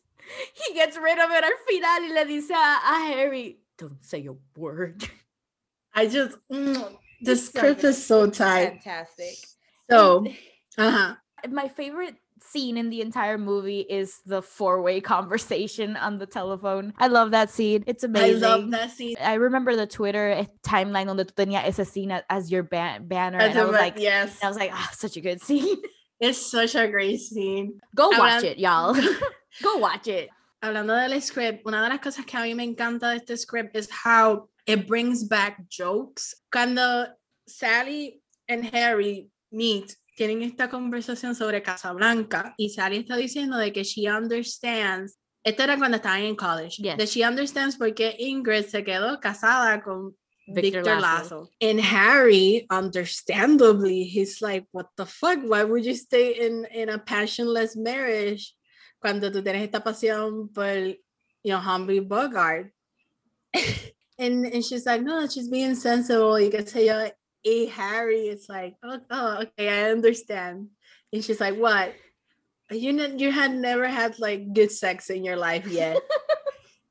Y después sigue este bit que es amazing that you all have to see. But the point I'm making que es que después they watch Casablanca again together by the phone y él vuelve a traer esta conversación. And he's like, yeah, remember cuando tú dijiste que tú te, te quedarías con, con, Victor Laszlo. La- con Laszlo? And she's like, I never said that. I would would never- ever said that? I would never say that. And we were like, girl. And I was like, this is amazing porque the implication es que durante esos 10 años she got some good dick. She got dick down real good. and she was like, okay. I And get her it. Perception, and her perception about the movie changed completely by life experience. And I Mm-hmm. was like, this is amazing. This is why the reason that this script is so fucking tight. It's really fucking good. I honestly don't know what else to add to this movie. Uh, I guess we can talk about how it handles the friends to lovers thing. It's the best one. De las cuatro películas, I genuinely feel que When Harry Met Sally is the one that handles the trope the best. And honestly, es el más que me gusta a mí personalmente. But of course, it's because it has that extra spiciness de banter que siempre, siempre, siempre will always motivate me. Always, no importa cuál sea el trope. So yes. And I and I feel like it, I mean the, the script is so aware about how the relationship is going to ir con esta transformación because when they're starting to, to be friends, una de mis escenas favoritas es la escena del museo when they're like talking cartoonish with each other yep. uh, using cartoon voice. Y entonces él la está invitando a salir para, para ver una película and she's like que tiene un date but she felt uncomfortable like weird decirle algo a Harry about it. And I was like wait a second. Pero si tú estás pensando que este que Harry is your friend why would you feel weird diciéndole, mira, conseguí un date, estoy moving on y, y, qué sé yo. Entonces, eso es como que para mí es como que the script diciéndote, mira, like hay algo más yeah. about it. Y, y también en esa misma escena es donde Harry is like telling her that she looks good on skirts y yeah, yeah. Hay un cambio. Yeah, there's a shift. I, there's a shift because él le dice como que you look great on skirts. So, oh, tú estás noticing your attraction to her. Y ella, a escuchar eso, she smiles. She feels nice, like, sentir ese como que compliment from mm -hmm. him. Este como que little hints, subtle hints like that que la película te da about how their relationship is slowly transforming into another thing. It's just so good. Esta película, like yo le di a Dariana un ensayo que like mm -hmm. I'm not putting like in the show notes. Esta película y Sleeping with Other People, que es la próxima que vamos a hablar. Que es la próxima que vamos a hablar. En ese ensayo she talks about how when you like a, are a, attracted to another person y tu primera reacción es like in a, a first date, por ejemplo. In a first date you're seeing the best, la otra persona está presentando like the best qualities they have, like a, una caricatura de lo que realmente tú eres. You don't see the flaws. Se están vendiendo. está, exacto, you're selling yourself. And when Harry met Sally, their friendship no tiene ese pressure. So they see like the ugliness that they have, they see their flaws and everything. Like una de mis escenas favoritas is when they fight, cuando, cuando they have that big fight afuera del, de, del apartamento de, de Jess and Marie, mm -hmm. that big bombastic fight donde ellos están talking about how they are dealing with the breakups. Sally está pushing all her feelings down y actuando como si nada estuviera pasando y being super productive y poniendo su energía en otras cosas, mientras que Harry está fucking everyone trying to fuck the memory out of his ex-wife. Mm -hmm. Y esa escena como que es tan impactante because ahí están throwing at each other everything, pero the way que se finds resolution, que Harry como que sinceramente diciendo I'm sorry y like, ese abrazo que se dan es so heartfelt. Mm -hmm. Entonces, como que es bien impactante when the relationship transforms and he he admits that he's in love with her porque he's in love with her, like really knowing her completely.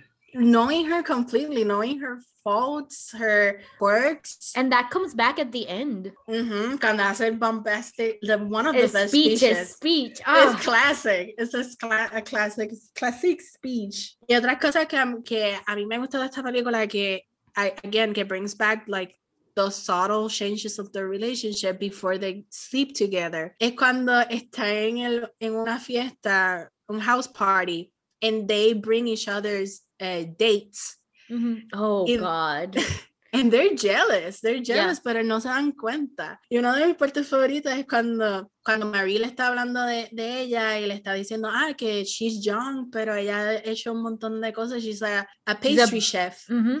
Y ella, but Harry doesn't even like sweets. Y el otro está, y Harry se está enterando de que they went together to a baseball game. Y él, él dice, pero Sally doesn't like baseball games. Y es como que este acknowledgement de que they're not, they're jealous, but they're also aware que no son compatible with each other. Yeah. Y esta, eh, y I feel like esta película, cuando te das cuenta de que you want somebody to be more than your friend, es cuando tú estás mirando, y I think that esa escena lo hace clearly, cuando tú estás viendo a la persona que your friend is dating and your head is like, I could treat you better, mm -hmm. ahí estás cruzando la línea, estás cruzando yeah. un boundary, porque tú puedes decir, tú puedes pensar, you deserve better, pero cuando Exacto. tú estás pensando que I could treat you better, que es the way que esa escena translates, mm -hmm. pues ahí es como que se está transformando la relación, and that, that is the reaction that they both have.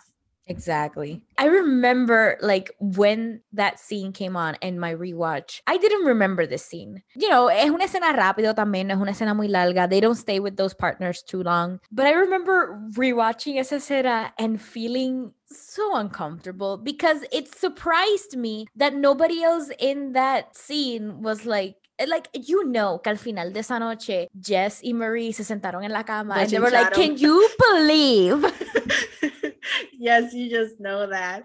Yo, yo, yo viendo esta película con José, yo le decía, mira, mira, mira, ellos actúan igual que tú y yo actuamos cuando tenemos bochinche de otra gente, we just sit down y lo intercambiamos entre tú y yo con el cafecito, con el biscuit de churches. Por eso, por eso es que we love the four-way scene. Ah, it's so good. It's so good. Pero before pasa, they're dating this like these people and you assume que the relationship are kind of important porque están lo están presentando a sus amigos. Mm -hmm. So cuando cuando pasa la cosa con Joe, que ella se da cuenta que Joe is gonna get married, ella llama a Harry en mm -hmm. vez de llamar al, al novio, al boyfriend, which yeah. also is a mega big deal porque en tu momento de vulnerable, it's like you go to Harry. Tampoco fuiste a Marie. Mm -hmm. Fuiste a Harry. Fuiste a Harry. Yeah, I love that scene. I love so that scene good. también. It's so good. She is disgustingly like crying. There's snot dripping down her face, and they still have sex.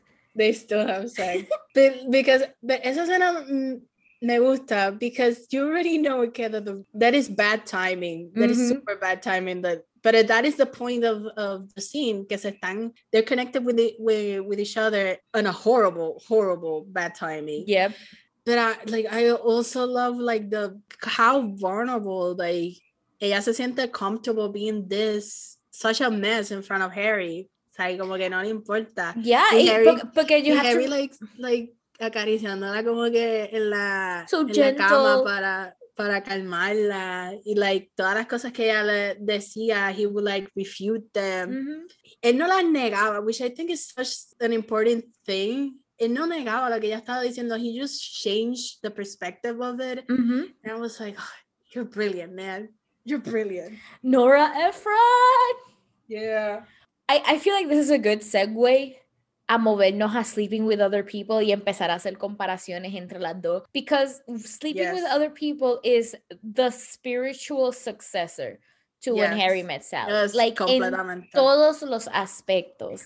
to the fact that they both take place in New York, they're they both have casts filled with comedians. Yes. The both movies are funny as shit. Yes. Este, lo único es que oh, they both meet at college. Like there's a lot going on. Lo, lo, lo único que voy a decir de, o sea, de Sleeping with Other People, el Sleeping with Other People es de, dame, dame decir la 2015. 2015, directed by Leslie Headland. And I, up top, I'm gonna say that I recommend this movie. Everybody Yes. should see it, but it- nobody knows about this movie. Yes, I agree. And I think that it's a very important movie because para mí, Don't watch it with your family. esta película es una desconstrucción de Friends to Lovers. Mhm. Porque they are, mientras las otras películas, there, there's like no self-awareness at all as they're towards their attraction to each other. Esta película, they are aware of their attraction for each other. They even have a code name, code word que inventaron para when they have like este, sexual attraction to each other and they feel horny, mousetrap, because they don't want to fuck up the connection that they have with each other. Exacto. They don't want to take that risk. It, y toda esta película is lovely because it's them willing to take that risk to be with each other. Ugh. I've never felt more represented in a movie que la escena where they show up high a la fiesta de cumpleaños del nene. I was like, love it. I was like, mira, that's that us. because wow. I, I, I, me encanta the commentary de, de Jason Mantzoukas and, and, and his wife cuando los ven. They're like, Yeah. I miss drugs. I miss drugs. O sea, I'm gonna point out this, aunque ellos no son the centro protagonista de que este influenza en este trope. Both when Harry met Sally and Sleeping with Other People have very strong supporting actors. that Yes. really, really help the movie yes. half weight. Yeah y yo lo sigo diciendo like a good like a good film has to be good. Everyone has to be good. Even like, like el extra que sale en cinco segundos has to be has to leave a lasting impression. Y estas dos películas son testaments of that. Por eso es que Emma was just fine. Mm -hmm. Eh, I feel like I feel like si yo no tuviese que haber visto Emma a comparación de estas demás películas, I would have liked it more. Mm -hmm. Pero como la vi en comparación de películas that have way better supporting cast, I was like, it's fine, it's fine. Más, más importante en el trope de Friends to Lovers, porque tú necesitas como que other friends. out, no, tú necesitas like that outsider that be like, porque ustedes no están chingando, I don't understand. Uh -huh. O sea, mm, you need that shipper of the outside, ¿me entiendes? Como que ustedes when, tienen todo lo que tiene una relación excepto la parte de chingar. Es lo único que like, les falta. Uh, do it. And when Harry met Sally and sleeping with other people have great supporting cast members that do just that y como que le dan más energía, más turbo a la the story, no sé, lo propels it more. Y hablando claro, también sirve como audience, yes. audience perspective, porque durante I, toda la película, you are also like, just fuck. Just que, fuck. Just que, do it. Ahí es, ahí es, como que tú depositas todas tus frustraciones en, la, en, esos characters and you feel heard. They're so important en, mm -hmm. en este tropo. And that's why I want to shout them out. Además de que so, I'm, sorry, I'm sorry. I'm sorry to do this again, pero es que en Emma okay, here's the thing. Es que lo menciono porque now that you point this out, you you are 110% correct. Porque una de las cosas más frustrantes y nerve-wracking para mí de ver Emma es que nobody was noticing la the absurdity of the situation. Yeah. Porque en el mundo de Emma todo esto era normal, porque como es un fucking stupid manner bullshit de los Victorian times, donde tú no podías ver a alguien across the room without someone thinking you wanted to fuck their brains out. Like, mm. son todos estos momentos que se crean fácilmente misunderstandings y miscommunications. Cuando mm -hmm. en estas dos películas, en Harry Met Sally specifically y Sleeping with Other People, hay gente on the outside looking in being like, yeah, no, es obvio que ustedes se quieren brincar encima, so why are you guys not doing that? Ya ustedes tienen todo lo demás que tiene una relación. Lo único que no están haciendo es la parte buena. So what are you waiting for? And it's so important to have that because that way the audience doesn't feel the weight and pressure that the characters feel because that's not what a romance is about. The ro a romance es para tu poder enjoy the progression of a relationship in a fictional setting. No sentirte como si tú fueras parte de eso. Mm -hmm.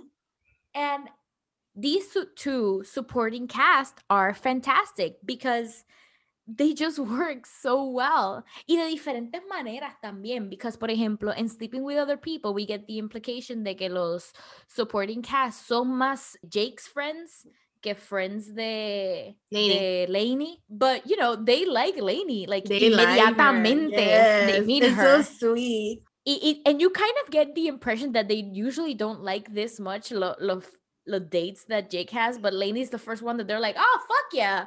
Because they, además de que they have an actual connection, es que eh, Jason Sudeikis, a character de este Jake, he just is fucking people. Yep. He's just not having relationships with people. Es cuando es cuando está con la relación de, de Lainey, es que he start like seriously uh, dating y, y toda esta madre. Pero me imagino que like before, como que ellos no, no, no hacía atención because they knew that it was going not going to last, so mm -hmm. como que no, no formaban conexión with y como que con Lainey sabían que they were not fucking, they, they were like, I feel like por eso como que la abrazaron más, más rápido because yeah. they know, oh, okay, shit, this shit is gonna last. Yeah. So, sleeping with other people, para dar un breve synopsis. Oh my God, we haven't done that yet. no. Jake, starting Jason's uh, Sudeikis, Eleni, Alison Brie. Oh, Alison Brie, you're so funny. She is. She's, She's so incredibly funny. funny. Everyone in this movie's funny.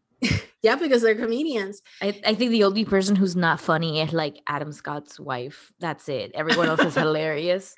So, esta película comienza con ellos dos in college, kind of similar como, como when Harry met Sally, except that they sleep with each other and lose their virginity with each other. And then it brinca hacia like, I don't know, like 10 years or something, 12 years Mhm.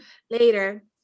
Y Jason Sudeikis is an asshole womanizer, but he's charming. That motherfucker is He's so charming. charming. I hate it because I would be into it. I'm Yes. stupid. Lainey is breaking up with somebody because she has a fucked up relationship with a character de Adam Scott that is very intense. a mí me sorprendió que tú no me rompiste el, el teléfono when you saw that, that sex scene entre Adam Scott y Lainey. Because it was so bad. It like it was bad on purpose because it's not supposed to be erotic. It's just, Uh-huh. you know. Uh, okay, you guys, okay, I'm a slut for Adam Scott. me too, me too. I am such a slut for Adam. I'm such a whore. And Such oh, by the whore. way, by the way, the first funny delivery that this movie does, que I genuinely like cackled from my chest, fue este cuando cuando Lainey's breaking up with her boyfriend y él le dice very gently, "No, you're just a whore." Like también. I lost my mind because I was like, el delivery. Yes. whatever that actor Brody. whatever that actor Brody. was paid it was not enough for that delivery alone Like Adam Brody should be more famous than he is because he's so funny. Él también sale en Ready or Not, que es una película que no tiene que ver nada con los temas que tocamos aquí, pero you should watch it. i do Pero want to yes, watch it i want watch it very badly Es una línea que I cackle too también. Es que this script is so funny. you're just a whore like the line sounds harsh out of context but okay, it's all about the delivery Lo dice tan gentle. You're like, props to you, man. I don't even remember what I was talking about antes de brincar a eso. El punto es Adam que, Scott. Ah, f- ah, how could I forget? okay, Adam Scott in this movie did not do it for me, but I think it was intentional Yeah. because I just I couldn't get over that mustache. Ugh. I could I couldn't. In the in the way his hair estaba todo aplastado. lambío, lambío. They went out of their way to make that man ugly and He made boring. him boring. yeah, Porque the whole thing que como que he was boring. I do not understand lo que Lainey like. Le what, veía. what made her stay? What I, I think that was like the point. Like he had he had just just this hole on her. ¿Qué iba, qué más iba a decir? So Adam Scott, this movie has a lot of sex scenes. So if you're gonna watch it, don't watch it with a family member unless they're like cool or whatever. It doesn't have the sex scene you want to see though. The most one that you want to see. Exacto. Which But it, it does something brilliant. Oh, okay. it does it does a good Okay, job. so Esta película is an ex does an excellent job at portraying the entire thesis of this whole podcast. yes, Tú puedes tener sexo en una película, but just because you have sex doesn't mean it's erotic. yes. because there's a lot of sex scenes in this movie que pasan and you're like okay that's happening i think A mí me mató like the one the the one que es super larga, este, the one he has with the black woman. eh, i think that was the most erotic honestly yeah. y, y, y lo es because they're both characters that know what's happening like they're, they're not potentially dating porque ya lo llaman she's like you know The fuck. i don't want friends i have enough friends and he's like oh shit It runs and he runs for the for pussy Lo, lo único que voy a decir de esta película es que like, hay un statement, o sea, cuando Jake, Jake le está hablando a Lainey sobre esta, sobre esta persona, de esta mujer, y he mentions that she's black, y Lainey is like, racist? And I'm like, it's not racist, decir que you're dating a, a black person. That was so weird. Yeah, I was gonna ask you about that because as someone who is, you know, not black, I don't feel qualified to give my opinion on that line. But I also fine. I also read it as weird that she mentioned it and she mentions it twice. Yeah. Because I understood el punto de Jason Sudeikis. He was like, "No, I just want you to imagine lo que está pasando because you uh-huh. know you already know how I look, so I don't have uh-huh. to describe myself to you." Uh-huh. Si ajá. fuese una mujer blanca rubia, he would have said a blonde. blonde or brunette or whatever. Exacto. Yeah, that was weird. That was weird, Ahí right? es cuando Okay. I, I, I, I, was gonna, I, I gonna, okay, this was written by a white woman, okay. by a by a woke white woman. Oh, uh-huh. And I was like, it's not racist. Moving on. So, that scene is the most erotic in the entire film. though. Yes. So I, I will say that. eh, ¿qué iba a decir? ¿Qué iba a decir? ¿Qué iba a decir? Ah, they start to, to form, they decide to have a friendship because they feel that they don't have a good grasp of what it is to date mm-hmm. Like ellos, ellos dos se sienten como que se, se conocieron and they have good chemistry, pero están en un momento de sus vidas que están, a- están siendo más out of reflective a cómo se relacionan con otras personas because they had they- se dieron cuenta que they have a consistent pattern. So they decide to be friends, but the thing is que they have sexual chemistry. They have intense sexual chemistry. So they decide to do like a code word shit que se llama eh, mousetrap para cuando ellos se sienten erotic y se puedan como que es, es para establecer boundaries, which I, I always think that it was nice, cute. Yeah, it's smart. Yeah. So I just I'm I'm just laughing because I'm remembering la escena where she goes lingerie shopping. oh my god. Yeah, esa Oh escena my god. y que inmediatamente when she leaves, he's like like él está a punto de comerse el puño entero, you know? Cuando le está diciendo how to finger herself. That that was so intense. that was so intense. Yo estaba como That was so intense. yo, yo, yo lo sentía, yo lo sentía. sh- I- felt tense porque a mí me, o sea, it's funny, but it's also, you know, te afecta. Because Ujú. hablando claro,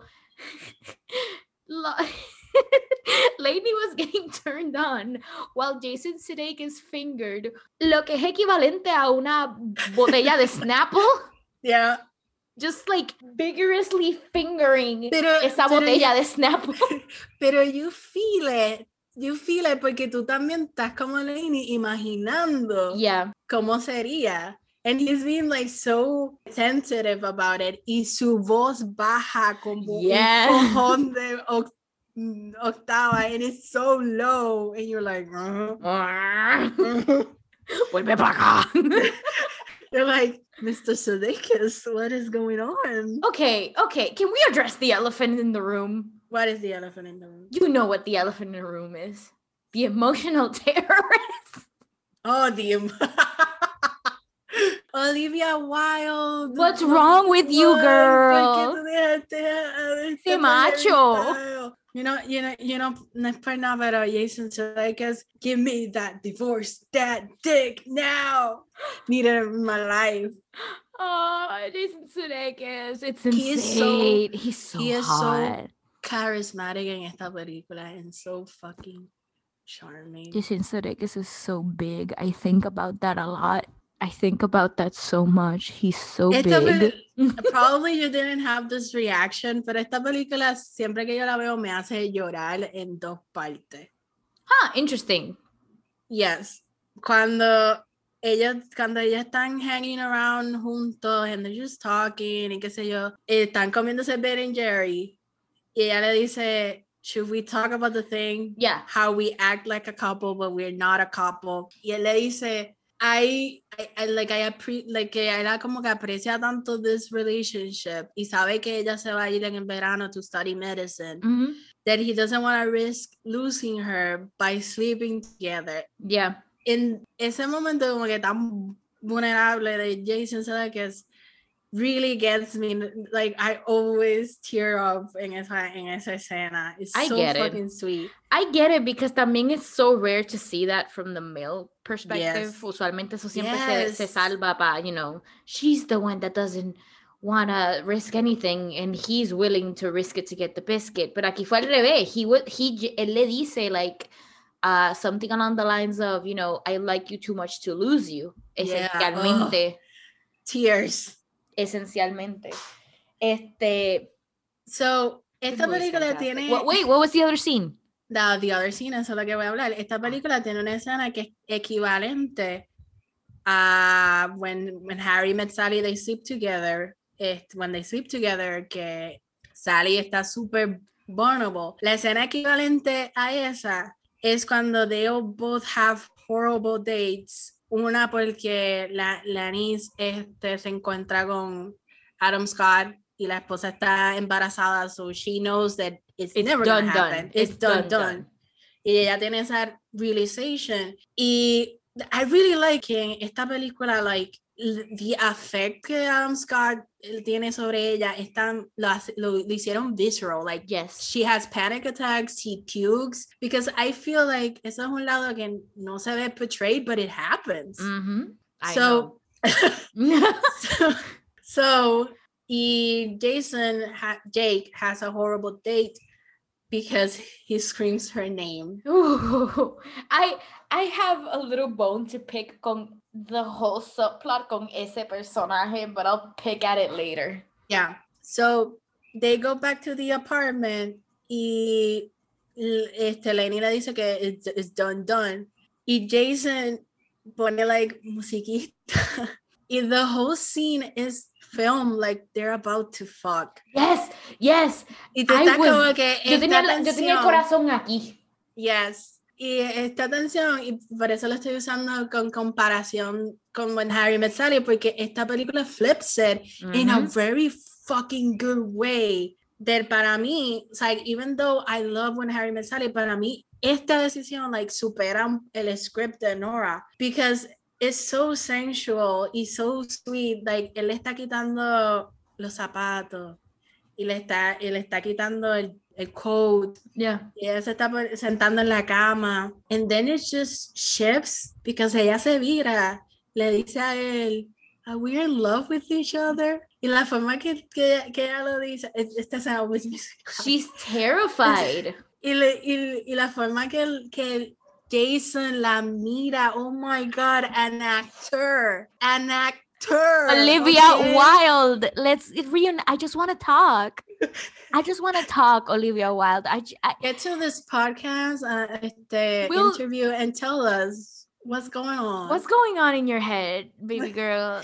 Because Like an actor, cabrona, la forma que, like, I always cry en esta escena por Jason because la, his face is so open y vulnerable. The fact that you're only seeing his profile for most of this, like, wow, a talent. and he just gives a silent nod with like this sadness, like confirming that they are in love with each other. Yeah, they said, but we're gonna, what we're gonna do about it? Él dice como que Nothing. nothing. Y le dice, I love you for free. And, and there I'm like bawling. Like always, always, cada vez que yo veo esta película, esa, esa escena, pero la más que me da duro es, es esta escena. Esta escena always, like the waterworks full on. Yo tenía el corazón en la garganta. I was like, oh no. He's so vulnerable in that moment. They're so vulnerable with each other. Y admiten que su relación como que ya, ya no es friends, ya, ya se ha transformado en otra cosa, pero the- it feels para ellos, it feels like, what's the point of being together now? Porque ya tú te vas a para el carajo a Michigan. Y like long distance relationship no funcionan. And it's just ugh, heartbreak. So ella se va a estudiar medicina, but before she goes in, they como que she, she leaves. Ella le dice a él, thank you for teaching me how to love someone. Oh, that hurt. that hurt. But that's essentially what I think is la carne de este tropo. Mhm. because yes most like most relationships pass on like attraction y, y toda esta madre in all of these films they have like a like a like attraction to each other pero este tropo se concentra a lot in the in-between space que yo digo que sucede cuando you date traditionally cuando estás conociendo como que the flaws y, y todas las cosas not nice or like not que tú no les enseñas a todo el mundo, like your Ujú. vulnerability. And it's all about learning how to love that person, each other, through all of those moments. Y todas estas películas, en the, o sea, en the best ones, que para mí son estas dos últimas que estamos hablando, When Harry Met Sally and Sleeping with Other People, I agree. enseñan momentos donde they are like the, where they clash y they have to like learn how to compromise, how to communicate with each other because they love each other. Y para mí, la esencia de este tropo, and I think why people like it so much and the comfort of it is because you are seeing people learning how to love. I feel like I don't have anything else of worth to add. Like you are so clearly passionate about this trope. Okay, like all I have are stupid dumb jokes. but I do agree. Like everything you said was su- succinctly put. Porque al final del día, this trope is about seeing someone at their worst and Yes. still Loving falling them. in love with them. Yes. No solamente loving them, like falling in love with them. Because like you love your family and you love your friends, but you don't you're not in love with them. I Mhm. feel I feel like always falling in love with someone like it requires a little bit more work Mhm. and you know it requires way more introspection because what are you willing to put up Mhm. with as having a partner in your life? Mhm. I think uh, in my in mayor obstacle of friends to lovers is always getting over the fear of the risk of losing them, Exacto. which is hard to do. Y esta película, pues, the la, lo último que, que Jason le dice a ella es, I rather fail with you than win with some with win with somebody some- else. I want you to know que cuando Jason Sudeikis dijo esa línea, José al lado mío hizo, "Ah, what a good line. And he It never says that. He never says that. It- yes, and he was just like, oh, good line. Y yo, I know, right? It's fucking great writing, él dijo eso, I was like, oh my You know, you, you know this film has great writing because it made two references to The Graduate, a movie that I despise. and I didn't mind because they were funny. Yeah. That's literally all, all there is to it. Yeah. Also, can we appreciate Adam Scott's oh shit face cuando él está gritando Elaine in the police station? That was mm, ah, Ahí es como que él hace la conexión de why the why this dude that he's never seen before punched him in the face. hot. That was so good. Esa, escena entera was so good. Ah. Lo más cabrón es que yo le decía a Jose, is he gonna punch him? And then he did punch him, but I still reacted like I didn't know what was gonna Yeah. happen. I was like, oh, he did it! Shit! Pero lo- de- esa línea que le dice ella to, to get back together is basically el obstáculo de Friends to Lover. Mhm. Y es como que aceptar the uncertainty, como que the unknown, porque como tú estás formando como que this relationship with this person, you have this friendship, you can count on them. Cuando lo estás mudando para pa lovers, pues tienen el riesgo más grande that it, it could not work out. So Exacto. tienes como que la in your head you're like, but I really, really, really like enjoy them so much. Y ese es como que el obstáculo, como que tirarte de pecho y arriesgar y aceptar the uncertainty, which is hard. And w- Ujú. this is why, para una otra de las razones which I, which I love este tropo, es aceptar eso, es aceptar el riesgo of the unknown. Because it's like you, you wanted to take it to the next level. You gotta risk it to get the biscuit. Exacto. See, I told you that all I had were stupid jokes.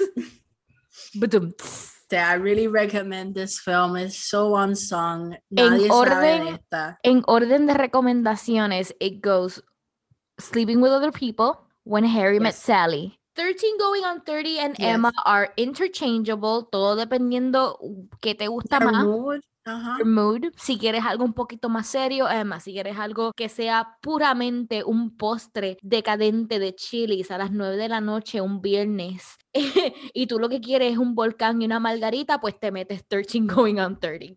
Yeah. God, I miss chilies. I miss chilies with my friends. I miss the outside. I You, you the know, outside. the outside is so legal, illegal. but It's so illegal. But yeah, eh, these movies are fantastic. These they movies do are fantastic. they do a great job at making the case for this trope. Like I was almost convinced. Like I am convinced. I don't hate this trope. I really enjoy this trope. Like que no es like it's not top tier.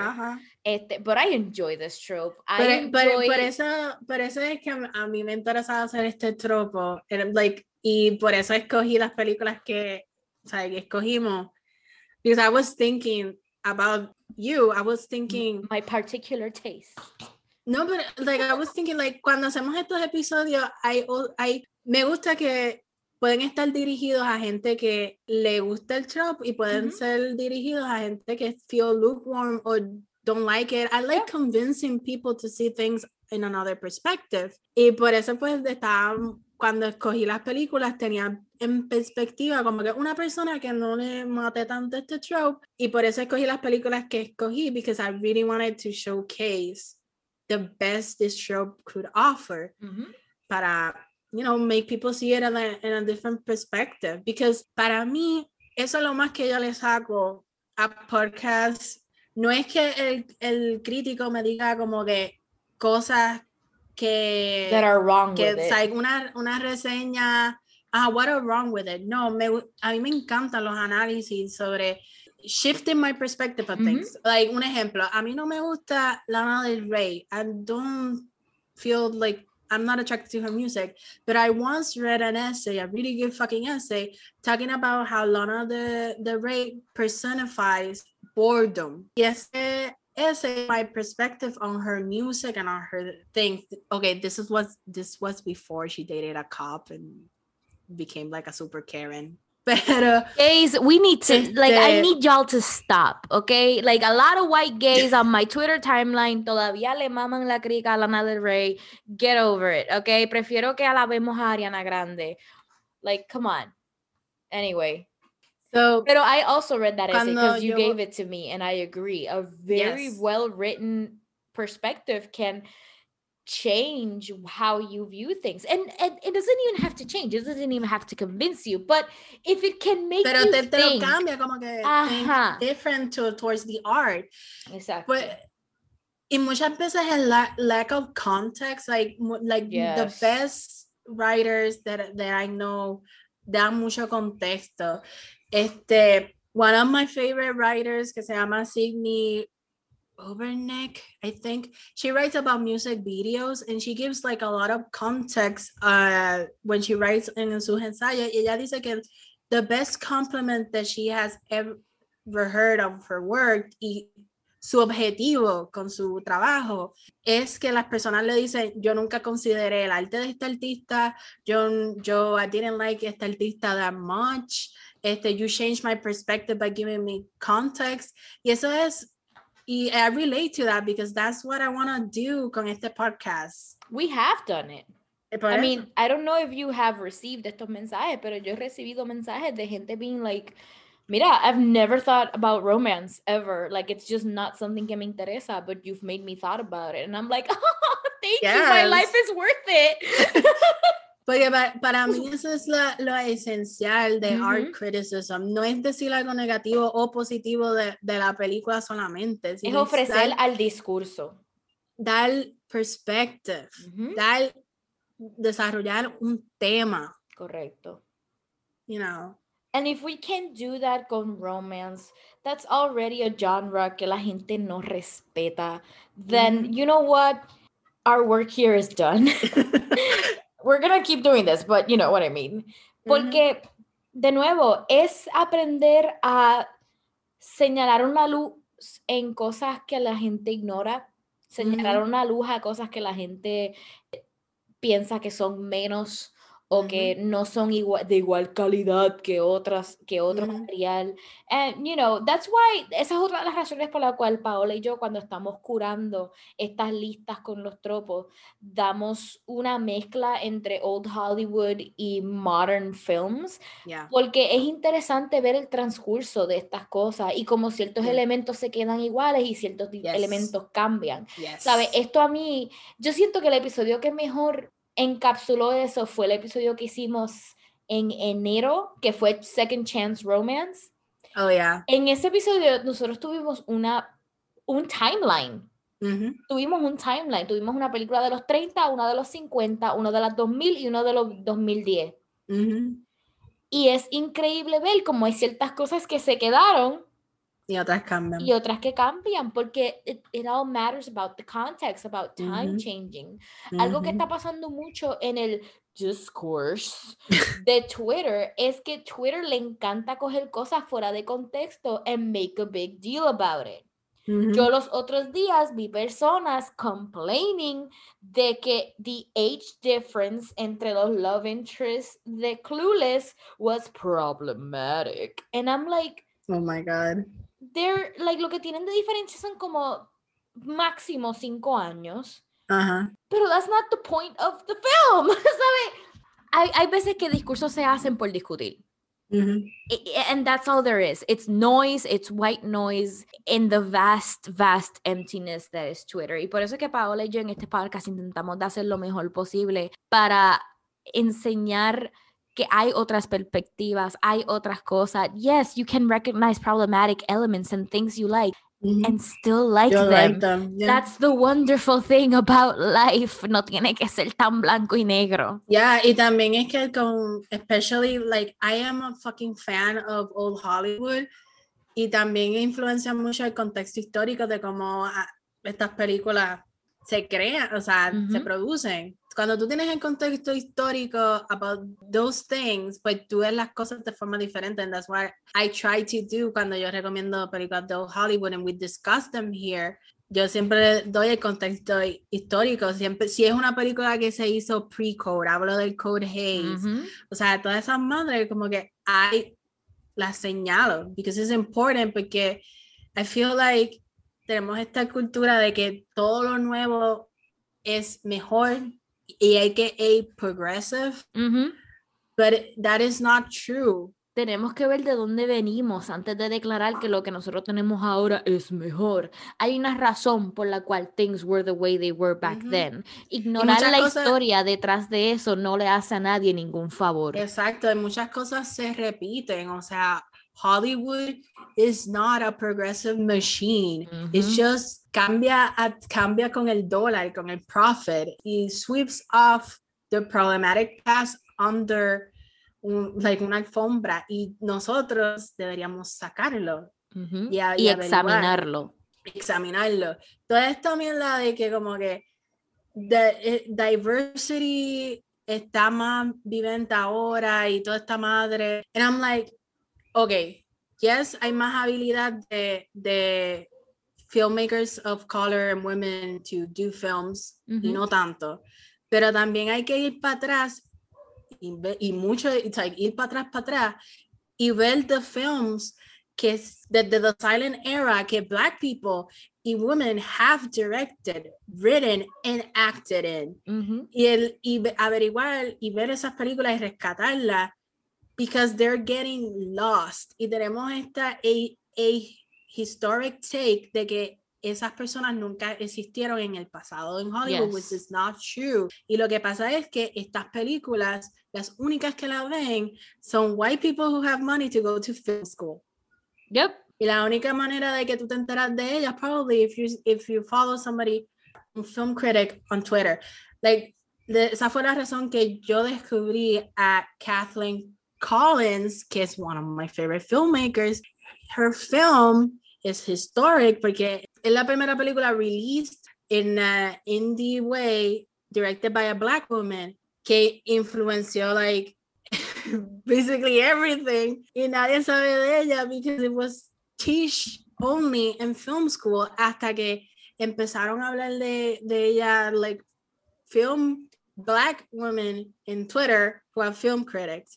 So I feel like la, la perspective is more nuanced the conversation. That's Yes, of all I'm trying course. to say Ya, y nosotras, y eso es lo que nosotras queremos hacer abriendo el espacio para este podcast, because, you know, we center around romance, okay, fine. Y yes, hay romance tropes que están deeply ingrained with patriarchal notions, pero cuando nosotros estamos viendo esas cosas en este contexto, es nuestra responsabilidad, not only as cinema fans, but as critics, hablando claro, somos críticas. ¿no? Tú y yo, al tener esta plataforma, somos críticas porque nos estamos Ujú. poniendo en una posición donde estamos informando al público.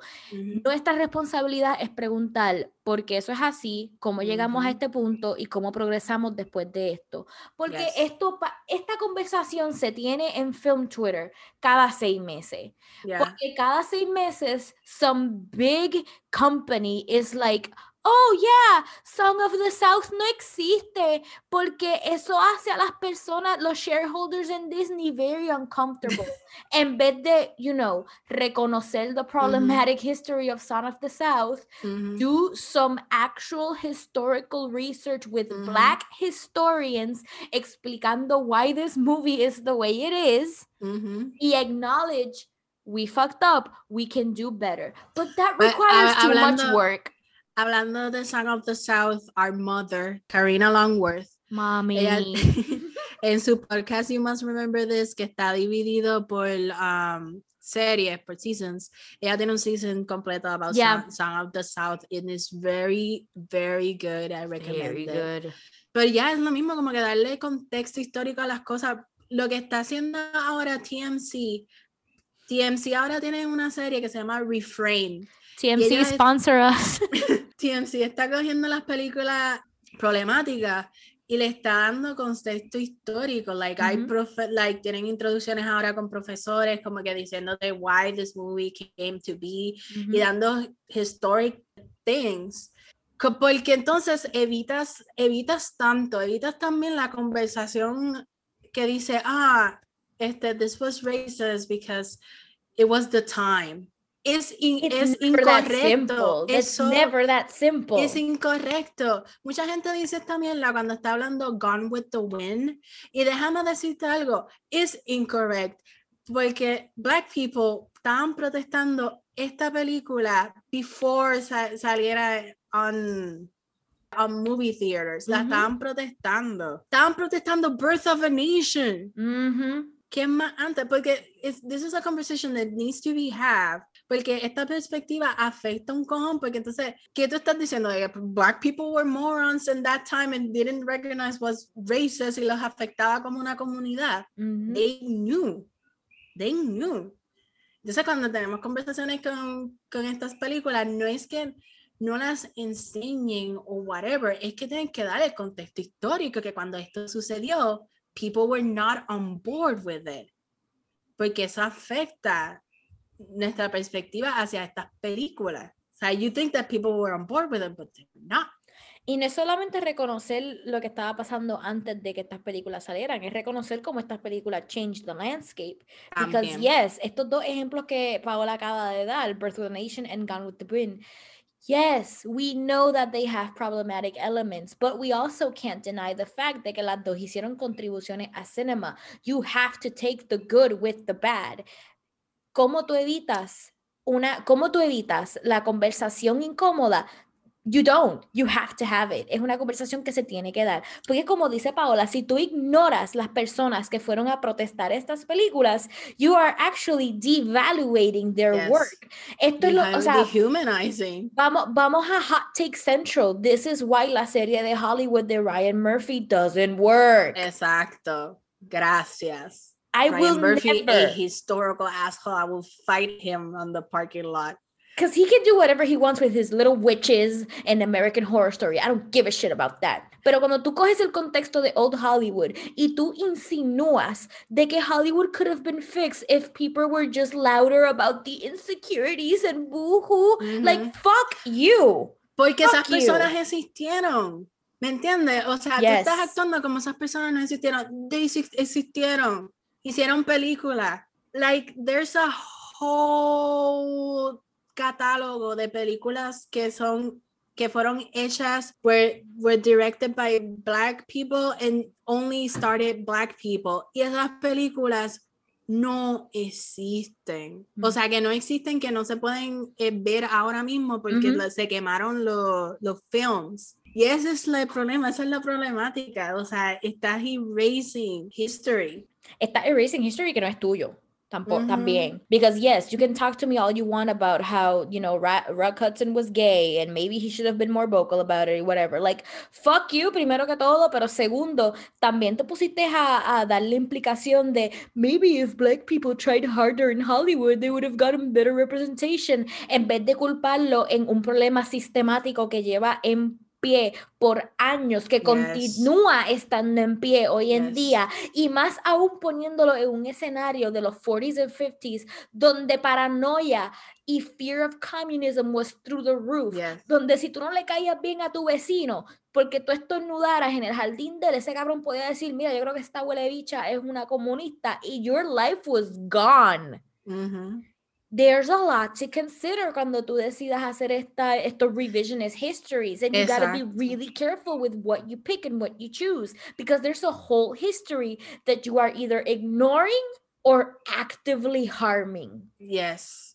Y lo de Rock Hudson a mí me, o sea, eso a mí me enciende, eso a mí me duele, porque y él tenía que negociar su espacio, como a lot of people que en esos tiempos negociaban sus espacios para poder, like, sobrevivir. Y después de que, like, Rug Hudson tuvo, like, su, el final de Rug Hudson is not nice. Él terminó, él le dio sida cuando estaba de, de estigma por arriba.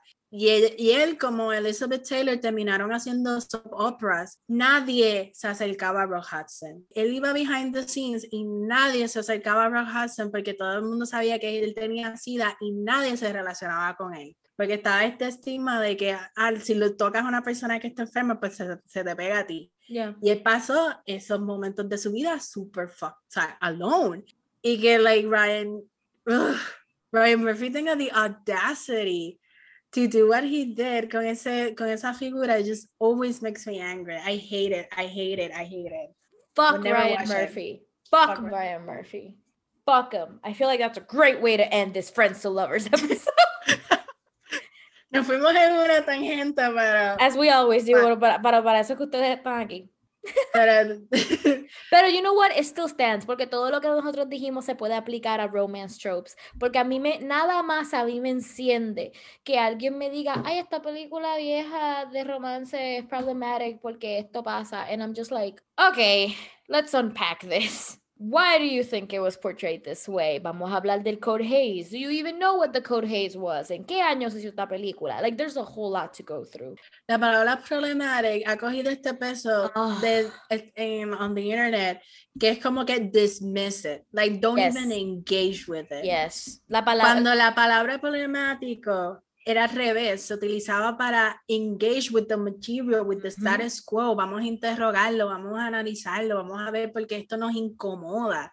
Pero ahora como que se usa problematic para no engage with the material y yo nunca voy a ser ese tipo de persona. Like I need to engage with art that I find problematic, porque yo uso problemático como una acción, no para negar la cosa.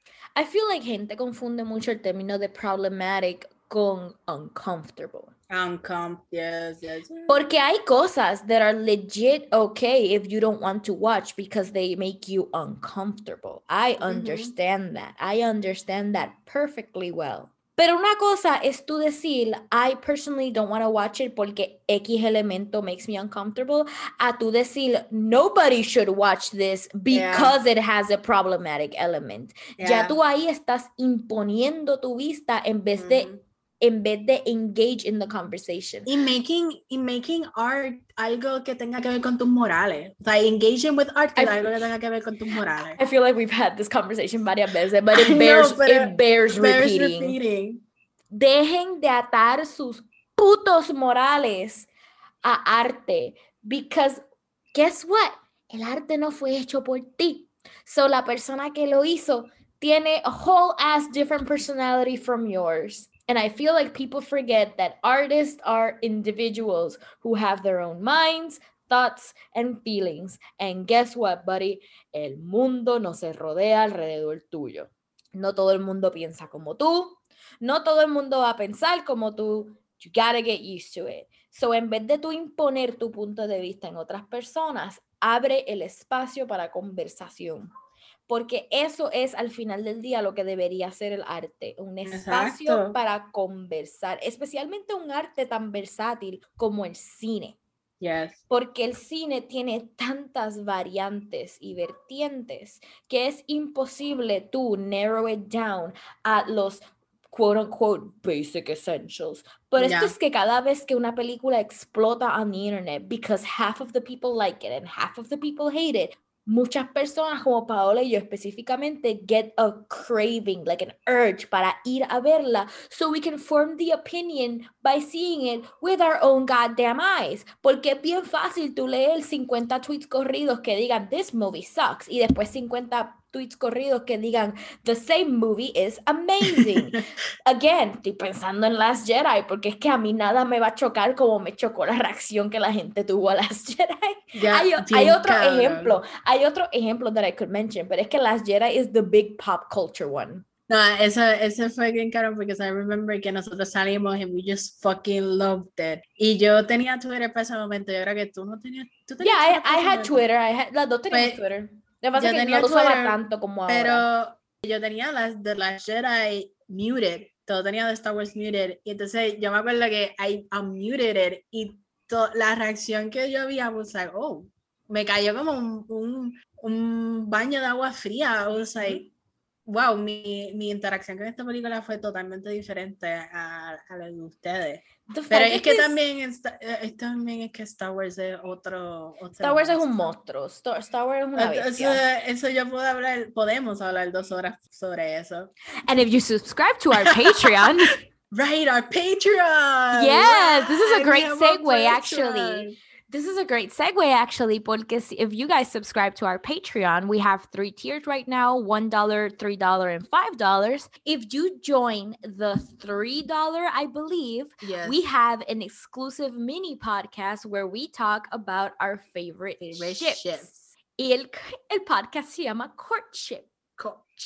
Which is super cute, and Paola invented that name. Yes. Lo menciono because we do talk. We we do plan on talking about the Reylo, and we have to say it like that, the Reylo, because I've never seen a ship that has so much discourse around Eso, it. eso para mí que va a ser. I, I know it's gonna be a long episode. oh, Shacho, e- even if we have no Patreon para escuchar ese episodio, we'll still make it. We'll still be like, yeah, yeah, Yeah. es para nosotras ahora. but yeah, we have a Patreon. We do have a Patreon. Same name. Horton. you can find us at uh, patreon.com slash horny academia. We have three really good tiers. We have uh, sweethearts, lovers, and soulmates. Very Yeah. delicious looking, nuestra página. If you subscribe to each tier, with each tier you get fun little nuggets and fun little details that you can't get anywhere else. So please make sure to check that out if you can. Your support means a lot to us. Uh, with that sweet, sweet Patreon money, we can keep paying our editor, which is a very important part of this team because wow, there's a lot of things that go behind the scenes that y'all are not like no están pendiente a because we don't let you. So, gracias estudiantes por otro episodio, de Ujú. escuchar otro episodio de Horny Academia. Thanks to nuestra editora, la caballota behind the scenes, Ana Negrón Filippi. Gracias a Leonor Vega Vega. por nuestro logo. Este la pueden encontrar a Lo- Lola Renegada o Agenda Colegista on Colegista. Instagram. yes. Colegista. Creo- no sé, we always forget whether it's Yeah, colegista forget o colagista. Colegista. Yeah, and then Their their link is on is on the, the Twitter bio. You find Yeah. it there. Thank you everyone for listening. Gracias a todos por escuchar. Si se quedaron escuchando este tiempo, gracias extra. Estos episodios son largos, pero lo hacemos con mucho amor y mucho cariño because we are just two nerds that love film and want to talk about it. It really do be that simple sometimes. Yo he sido su colega Guevara y yo soy la colega Paola. y nos vemos en nuestra próxima clase.